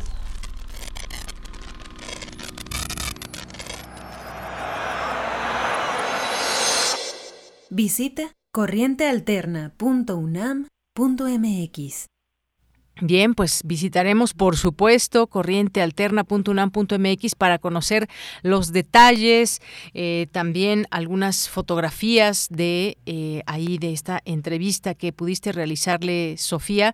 Así que, pues muchas gracias. Una gran conversadora, por supuesto, Elena Poniatowska. Me imagino una gran experiencia para ti el poder entrevistar a un personaje como ella, que tiene tantas y tantas cosas que contar y que efectivamente se puede eh, eh, te podrías haber pasado mucho tiempo ahí, seguramente como lo hiciste, pero observar, estar en su casa, entre sus plantas, como ya vimos algunas fotografías que incluso pusimos también aquí en nuestras redes sociales. Sin duda, Deyanira, para mí fue todo un gusto poder, porque además somos dos generaciones de periodismo muy lejanas, ¿no? Entre Elena y yo nos separan 70 años de, de vida. Sí pues un encuentro de dos generaciones totalmente distintas de periodismo, ¿no? Entonces para mí fue un honor poder compartir ese espacio y poder aprender de esta gran periodista que no solo a mí, sino yo creo a todos los periodistas de México nos ha marcado de alguna manera por supuesto, con sus, con sus libros, tantos libros, tantos personajes, tantas eh, crónicas y la manera en cómo nos muestra todas estas historias. Pues muchas gracias, Sofía Ramírez, gracias por estar aquí con nosotros en Prisma RU. Eh, ojalá que la gente que nos está escuchando, nuestro público, se refiera hacia la página de, eh, de Corriente Alterna para que pueda encontrar ya en su totalidad esta entrevista que le realizaste. Muchas gracias, Sofía. Gracias, hasta pronto. Hasta pronto, un abrazo. Buenas tardes.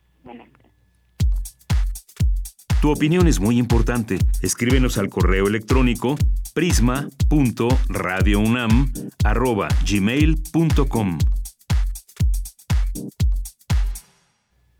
Continuamos dos de la tarde con 25 minutos y bueno, paren oreja porque ay, los, los queremos invitar a una carrera, una carrera de la mujer universitaria para que se ejerciten, para que, pues bueno, siempre caminar, si no corren pueden caminar, es lo que tengo entendido, pero ¿quién mejor que nos platique que el profesor Francisco Miguel Fuentes Cruz, secretario de Deportes del Estunam, que nos acompaña en esta tarde? ¿Qué tal, profesor? ¿Cómo está? Muy buenas tardes. Muy buenas tardes a todos y a los radioescuchas. Me da mucho gusto escucharlos y que nos den esta oportunidad de empezar a promover y hacer el, ese gran regreso, ¿no?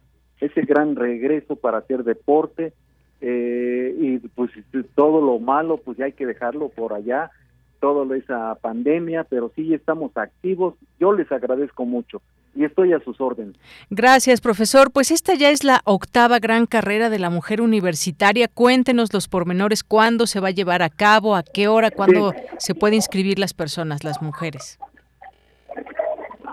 Sí, mire, se va a llevar a cabo el domingo 5 de junio, ¿sí? la octava carrera, la, la octava carrera de, este, de la mujer. Esto este, nosotros lo teníamos planeado como cada año eh, lo estábamos haciendo en este en el mes de, de marzo.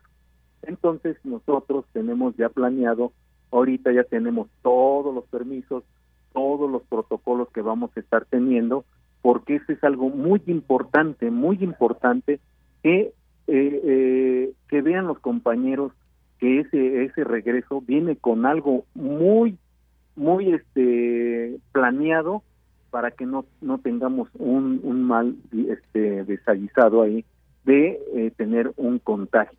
Entonces, se va a llevar a cabo en el, el 5 de, de, este, de junio, ¿sí? Y las inscripciones, las inscripciones comienzan el 23, del 23 al 25 de mayo.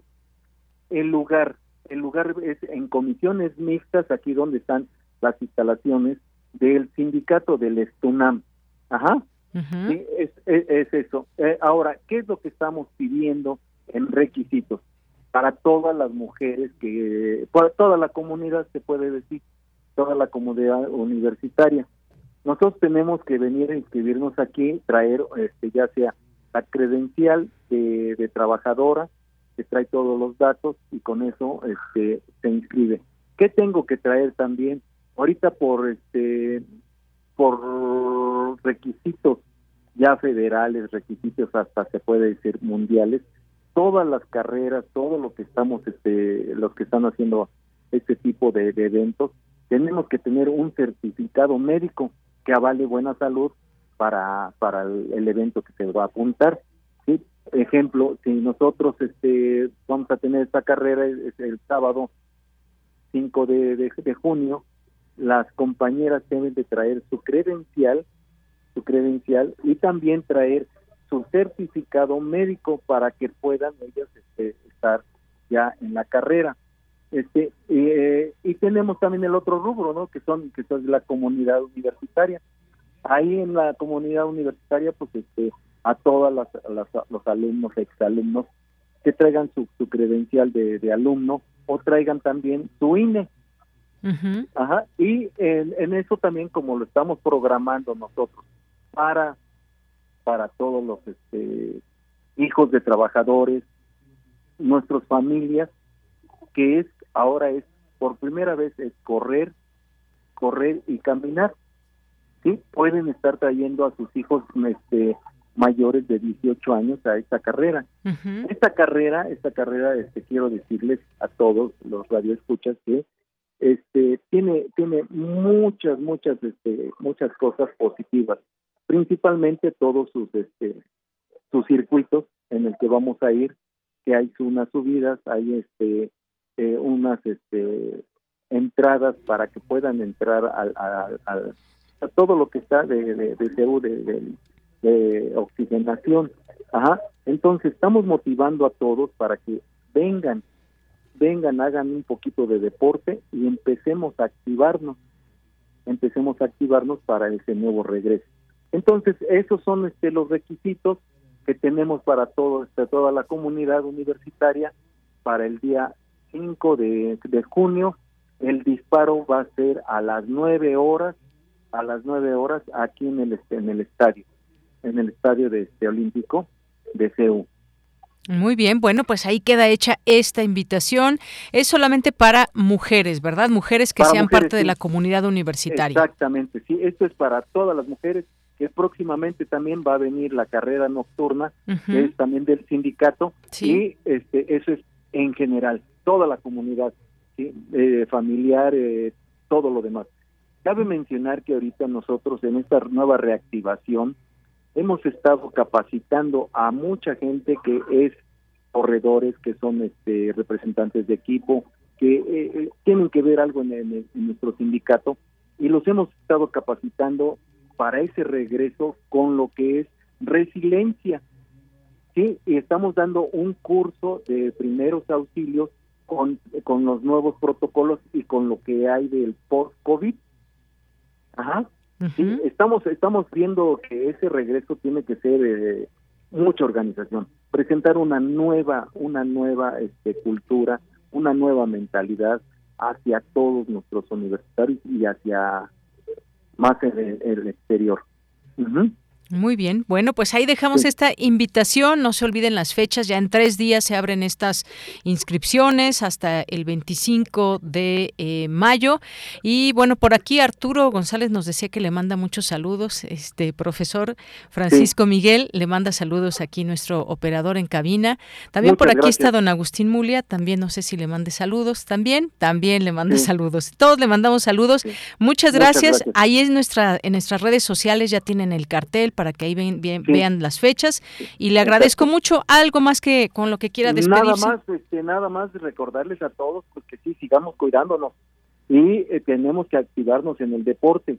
Y yo quiero agradecerles a ustedes todo ese gran apoyo que me han, me han proporcionado estos años y cada vez que, que, este, que lo pedimos, muchas gracias por ser institucionales, muchas gracias a todos los universitarios, muchas gracias a toda la gente y los radioescuchas que nos están este, este, escuchando, valga la redundancia. Sí, Muy te agradezco mucho. Gracias, un abrazo, hasta luego. Un abrazo, hasta luego y sigo a sus órdenes. Gracias, igualmente, hasta luego. Fue el profesor Francisco Miguel Fuentes Cruz, secretario de Deportes del Estunam, por esta invitación de la octava gran carrera de la mujer universitaria que tendrá lugar el próximo domingo 5 de junio. Continuamos. El refractario, RU. Bien, pues cuántos, cuántos temas que tenemos por aquí para eh, seguir platicando. Han sido temas en la coyuntura nacional que hoy traemos al análisis con el maestro Javier Contreras, maestro en Derecho, maestro y eh, profesor de la FESA Catlán y de la Facultad de Derecho, y a quien saludo con mucho gusto porque vamos a hablar de tres grandes temas. Este acuerdo de salud con Cuba y la contratación de médicos cubanos que ha como ha traído mucha polémica, agrupaciones, médicos que dicen no necesitamos médicos cubanos. El presidente insiste y dice, bueno, hay zonas en las que no llegan todos los médicos necesarios, pero esto afecta no al gremio médico en México. ¿Qué tal, Javier? Muy buenas tardes.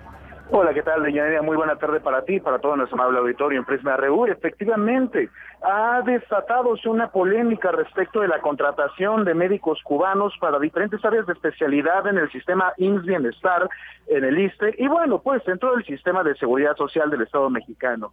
Esto, no obstante, podría ser no negativo del todo, por supuesto. Aquí quiero hablarle directamente a los colegas del gremio médico. Sabemos también que existe una situación complicada, pendiente respecto de las plazas y la apertura de las mismas, tanto desde los propios exámenes de especialidades médicas, hasta cómo es el modelo de contratación en todo el modelo de seguridad social. Sin embargo, pareciera que en términos de cooperación internacional no se debiera tratar de una circunstancia complicada, difícil, o que no tuviera que generar algún tipo de impacto negativo en todo el proceso de contratación y de mercado laboral de las y los médicos. Por supuesto que es un tema sensible, pero dudo mucho que esto se pudiese llegar a convertir en alguna propuesta, perdón, una protesta ulterior o en algún modelo de estallido social. Creo que la intención expresada por el presidente López Obrador al generar esta contratación podría ser positiva en principio y en esencia, donde sí se trataría ya de algo negativo, es que se cerraran de forma deliberada plazas y contrataciones para médicas, médicos mexicanos. Entonces sí nos encontraríamos en una situación alarmante y que no debiera ser. En ese caso sí habría que decir abiertamente, primero las y los mexicanos. Muy bien. Bueno, eh, Javier, esto por una parte, pero también están algunos otros temas. Este de la justicia, que eh, pues tiene que ver con Julio Scherer, tiene que ver con el fiscal general de la República, estos señalamientos, acusaciones, eh, qué ha pasado en los últimos días. Cuéntanos y tu punto de vista, tu análisis sobre el mismo. Se trata de un tema bastante delicado, toda vez que se está cayendo el caso que se levantó en contra del exconsejero jurídico de la presidencia, Julio Scherer, pero esto no pareciera tampoco algo negativo en principio. Hay que decirlo abiertamente al auditorio, se trata de un agua muy revuelta, donde se ha enfrentado el fiscal general de la República y donde hemos dicho abiertamente en este espacio, se ha hecho uso político deliberadamente de la Fiscalía General de la República saber si Julio Scherer estuvo involucrado en alguna trama de corrupción o no saberlo, desafortunadamente se trata también de un juego igualmente opaco por ese mal uso que se le ha dado a la institución de la Fiscalía General de la República. Por otra parte, hemos visto cómo el caso contra el exabogado Enrique Peña Nieto, Juan Collado, también se cae a pedazos y que incluso no se le ha brindado a este señor el criterio de oportunidad para poder salir en libertad. No tenemos una claridad por parte de la ciudadanía sobre procesos jurídicos, sobre procesos penales de alto impacto, como lo pueden hacer estos. Y no se trata de vulnerar la información y la protección de datos de quienes están imputados en este momento o comenzando una carpeta de investigación, sino que estamos en presencia, sino que estamos en presencia de una problemática muy delicada respecto de la procuración de justicia, su uso político. Muy bien. Y pues por último, eh, pues sabemos que estás por allá en, una zona de mucho ruido, pero por último, rápidamente, Javier, este tema de los desaparecidos en México, un tema que es un pues una piedrita en el zapato de los gobiernos, en este no es la excepción, qué se está haciendo, se avanza o no en la procuración de justicia y sobre todo en la búsqueda de desaparecidos. Así es, Deyanira, este es el tema más delicado y más doloroso. México ha llegado a la dolorosísima cifra de 100.000 desaparecidas y desaparecidos en el país desde que empezaron los conteos de la Comisión Nacional de Búsqueda y aquellos que lleva la Comisión Nacional de Derechos Humanos. Me parece que ha habido un eh, compromiso manifiesto por parte de la actual administración en generar un mejor registro de las desapariciones en comenzar a combatir este fenómeno, pero también nos encontramos en presencia de la debilidad institucional heredada de las administraciones anteriores, donde justamente no hemos sido capaces como Estado mexicano de brindar paz a las familias y memoria a los deudos, justicia a las personas que no se encuentran ya entre nosotros y que se presumen desaparecidas se trata del delito más terrible, de los de mayor impacto, puesto que no tenemos conocimiento de si la persona sigue entre nosotros o si ha sufrido un destino peor. La desaparición forzada, de acuerdo con el Comité de Naciones Unidas contra la Desaparición Forzada, se ha convertido en el llamado delito perfecto. Y esto no puede ser medalla de orgullo para nadie, al contrario, tristemente se sigue tratando de una de las principales tareas pendientes del Estado mexicano y que confío yo en que esta administración, con los pasos que ha dado, pueda comenzar a dar respuesta. Pero sería ingenuo pensar que en este sexenio lo que le queda se resolverá por completo el problema. Ojalá se den bien los pasos, que sean firmes y que haya justicia para las víctimas y sus familias.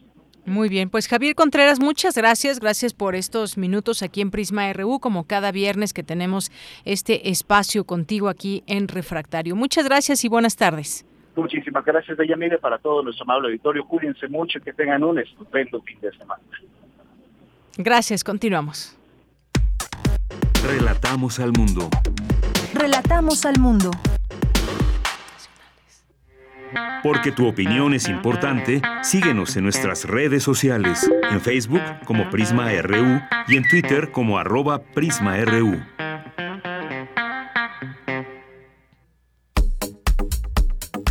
Nacional RU.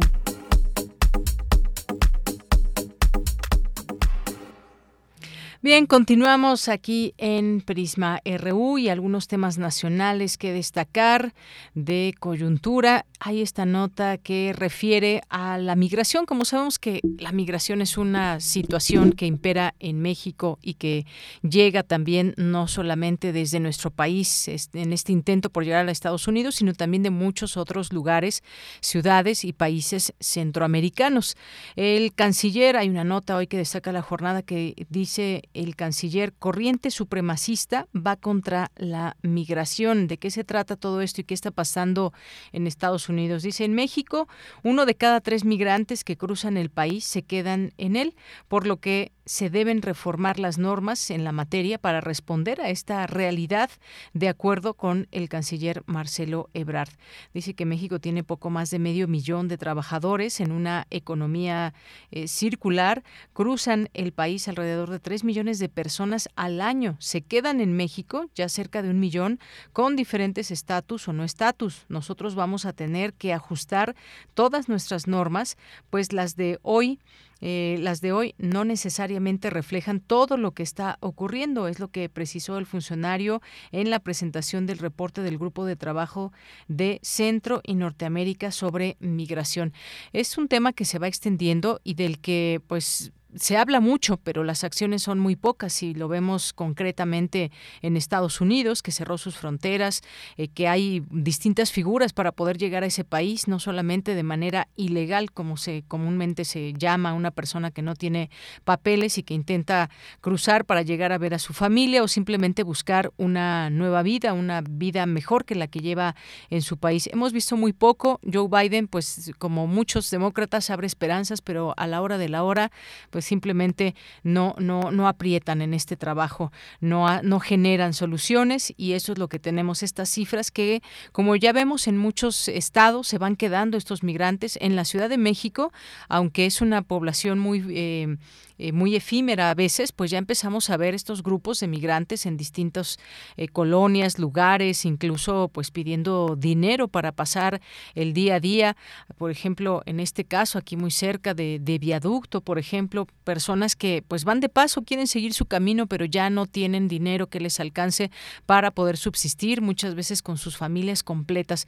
Esta es una realidad y los y las migrantes no paran de llegar a nuestro territorio. Es una situación que pues en algún momento se va a generar un problema más grande del que ya hay. Se habla de que México tiene que darles de alguna manera cobijo, de tener este paso humanitario, pero ¿hasta cuándo y cuántos migrantes lograremos alojar aquí en nuestro país? Pues queda ahí esta pregunta. Bueno, también en otros temas. Eh, está están negociando asistencia del presidente López Obrador a la cumbre, dice Ken Salazar.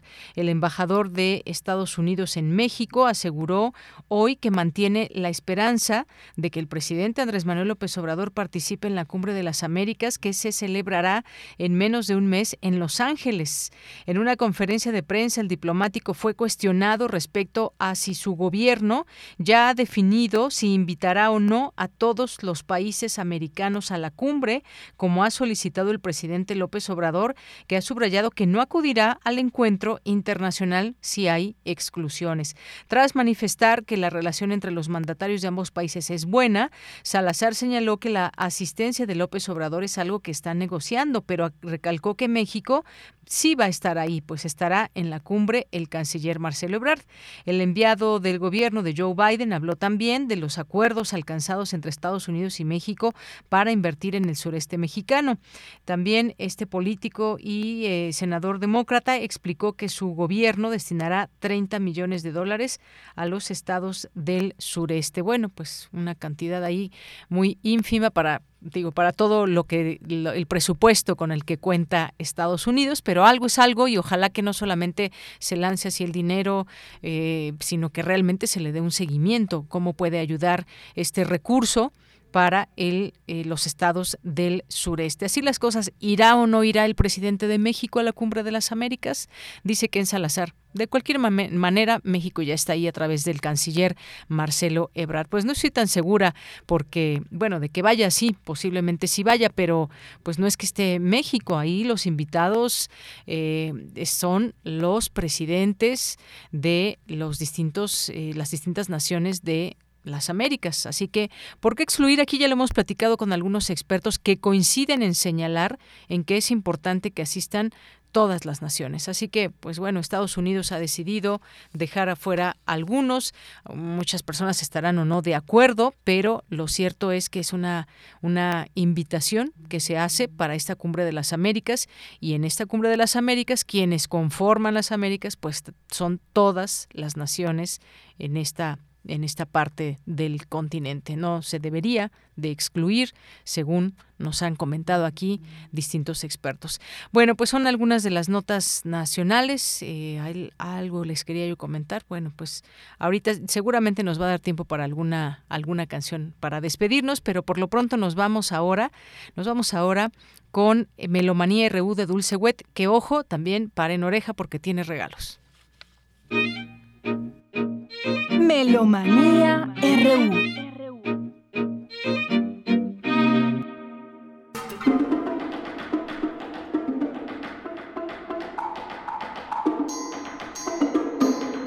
Muy buenas tardes, muy buen provecho, muy buen viaje.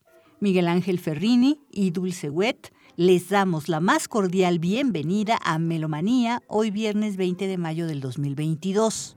Mañana 21 de mayo cumple 83 años Heinz Holliger, oboísta, director y compositor, nacido en 1939, el 21 de mayo, en Lagenthal, Suiza. Él empezó a estudiar oboe desde sus 11 años y ganó el concurso en Berna antes de acabar todos sus estudios y en Ginebra en 1959 a sus 20 años.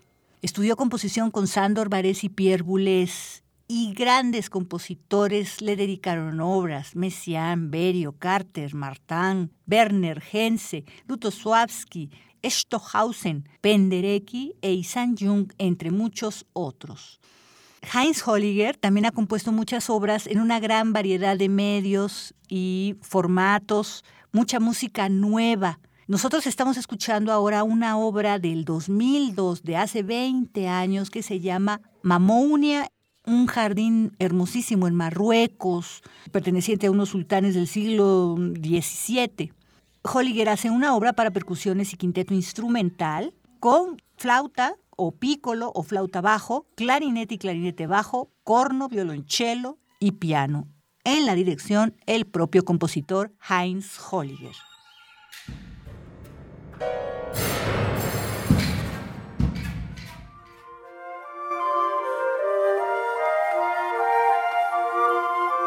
A continuación, la invitación de Sylvain Gassanson dentro del Festival de Ciencia, Arte y Poesía El Aleph.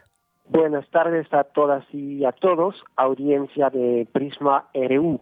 Eh, soy Sylvain Gassanson, director de orquesta, invitado esta semana con la Orquesta Filarmónica de la UNAM. Interpretaremos esta semana dos obras en nuestros conciertos, una de John Luther Adams que se llama Beacon River y otra de un compositor francés que se llama Albert Roussel, su primera sinfonía, El poema del bosque, Le poème de la forêt. Mañana a las 8 de la noche en la sala Nezahualcóyotl y luego el domingo a las 12 también en la misma sala Nezahualcóyotl. La obra de John Luther Adams, Beacon River, es una obra bien típica del lenguaje o del estilo de los compositores de Estados Unidos, llaman minimalistas. Es una obra que contiene poca música, técnicamente hablando, pero sí contiene muchas cosas, con una orquesta de cámara pero con un acomodo un poquito raro, un poquito nuevo, porque los instrumentos no van a tocar en su lugar habitual es una obra que nos cuenta, que nos habla acerca del tema del agua, porque el compositor eh, John Luther Adams es un gran ecologista, una persona que tiene una inversión política en la ecología. El poema del bosque, la otra obra del francés Albert Roussel, la compuso Roussel en 1904 bien también llena del estilo impresionista de esta época en Francia. Tiene una influencia con la música de Debussy que se nota, por supuesto, eh, mucho en la obra. Tiene cuatro movimientos y cada uno nos cuenta la historia de un bosque en diferentes temporadas. Este programa es muy interesante dentro del tema de la ecología del Festival de la de este año.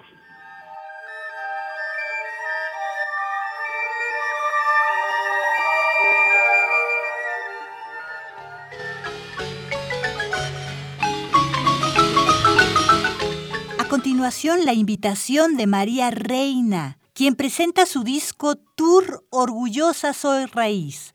Esto es el sábado 21 a las 7 de la noche en la Blas Galindo del CENART.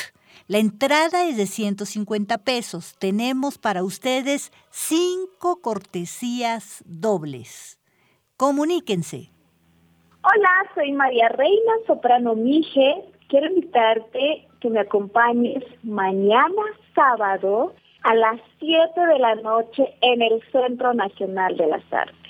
Para mí es un honor poder presentar este proyecto maravilloso que es el Tour Orgulloso Soy Raíz. Es un disco que cuenta con lenguas originarias de nuestro México.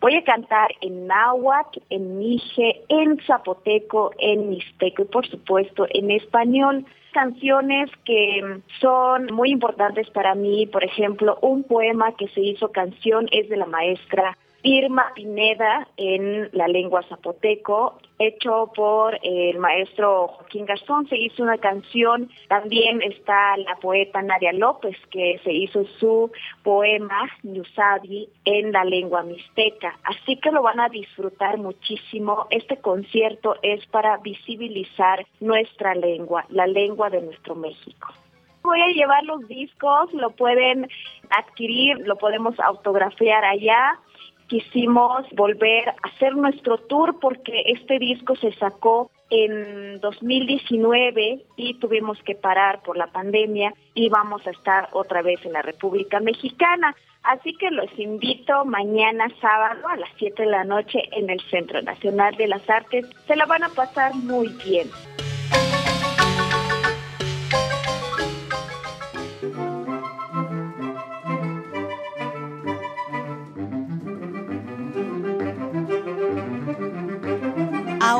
La invitación de Monique Rassetti, directora del Festival Divertimento, al penúltimo concierto de la temporada decimoquinta, Los Clásicos para Todos, con el cuarteto de saxofones Ana Cruzax. Buenas tardes, queridos amigos melómanos de Prisma RU. Aquí Monique Rassetti, directora del Festival Internacional Divertimento, una vez más compartiendo un concierto de esta temporada con ustedes. Acuérdense, todos nuestros conciertos son de entrada libre. El siguiente concierto, el día de mañana, 21 de mayo, a las 13 horas, va a ser con unos intérpretes geniales, son muy buenos ellos, el cuarteto Anacruzax, como lo dice el nombre, sax, saxófonos.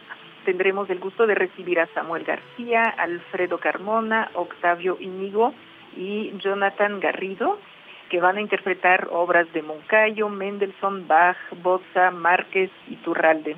Profesores de la Facultad de Música de la UNAM estarán con nosotros en el Seminario de Cultura Mexicana, que está ubicado en Mazarik, número 526. Está a un costado de la Embajada de Cuba. Entrada libre, si quieren apartar su lugar, lo pueden hacer al número 55 44 72 31 15. Los esperamos mañana a la una.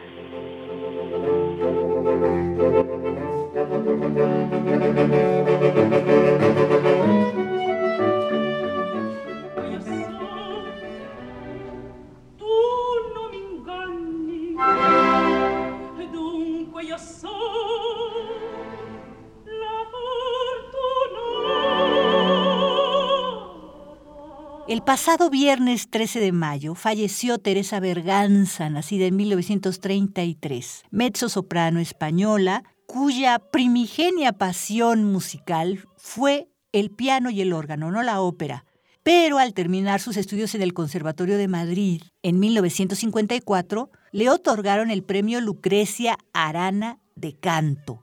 Ella comenzó con óperas de Mozart, Rossini de hecho, estamos escuchando una de Joaquino Rossini, de El Barbero de Sevilla, esta ópera bufa en dos actos. Estamos escuchando el primer acto, Yo también, Dunque lo son, Teresa Berganza y Renato Capecchi en las voces principales del dueto, y la Orquesta del Teatro Real de La Haya, dirigidos por Carlo María Giulini.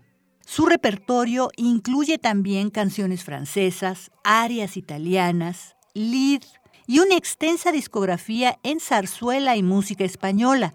En 1991 ganó el premio Príncipe de Asturias. En el 92 cantó en la Exposición Internacional de Sevilla Carmen de Bizet.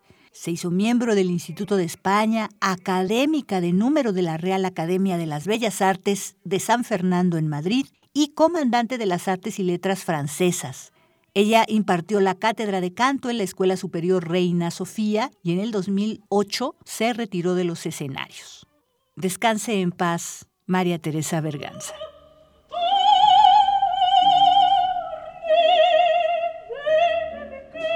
Y hasta aquí Melomanía de hoy viernes 20 de mayo del 2022. Muchísimas gracias por su atención y sintonía. Miguel Ángel Ferrini y Dulce Wet, les deseamos un largo, provechoso y divertido fin de semana. Nos escuchamos muy pronto. Hasta la próxima.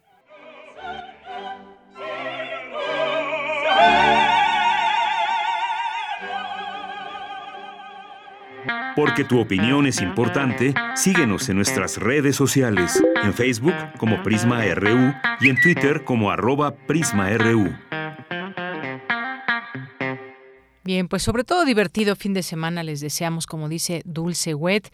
Y rápidamente, antes de despedirnos, al término de la firma de dos convenios de colaboración con el gobierno del estado de Michoacán y con la Universidad Michoacana de San Nicolás de Hidalgo, el rector Enrique Graue afirmó que sin duda es necesario distribuir de una mejor manera a los médicos en el territorio nacional. Indicó que en el país hay médicos suficientes, pero sostuvo que es preciso fortalecer la infraestructura, la infraestructura para las especialidades médicas. A pregunta expresa sobre los comentarios hechos recientemente por el presidente de la República sobre los médicos, el rector aseveró que es un egresado y tiene todo el derecho de manifestar sus puntos de vista.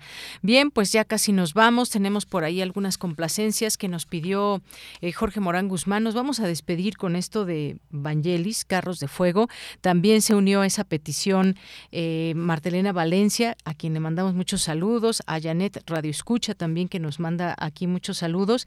Yo había pedido una de, eh, de Joan Manuel Serrat, pero pues ganan los radioescuchas, por supuesto. Así que, porque ya se despide de los escenarios en México, estuvo pues eh, en el Auditorio Nacional frente a 10.000 personas y bueno, pues ya saben cómo lo, lo quieren aquí a Joan Manuel Serrat, le fue muy, muy bien, pero nos despedimos con esto. Gracias a todo el equipo. Eh, les recordamos que el 30 de mayo ya lo agenden de una vez. Aquí les esperamos en la terraza de Radio UNAM para que convivan con nosotros y hagan el programa en vivo con nosotros de 1 a 3, lunes 30 de mayo. A nombre de todo el equipo, soy de Yanira Morán. Buenas tardes, buen provecho y hasta el lunes.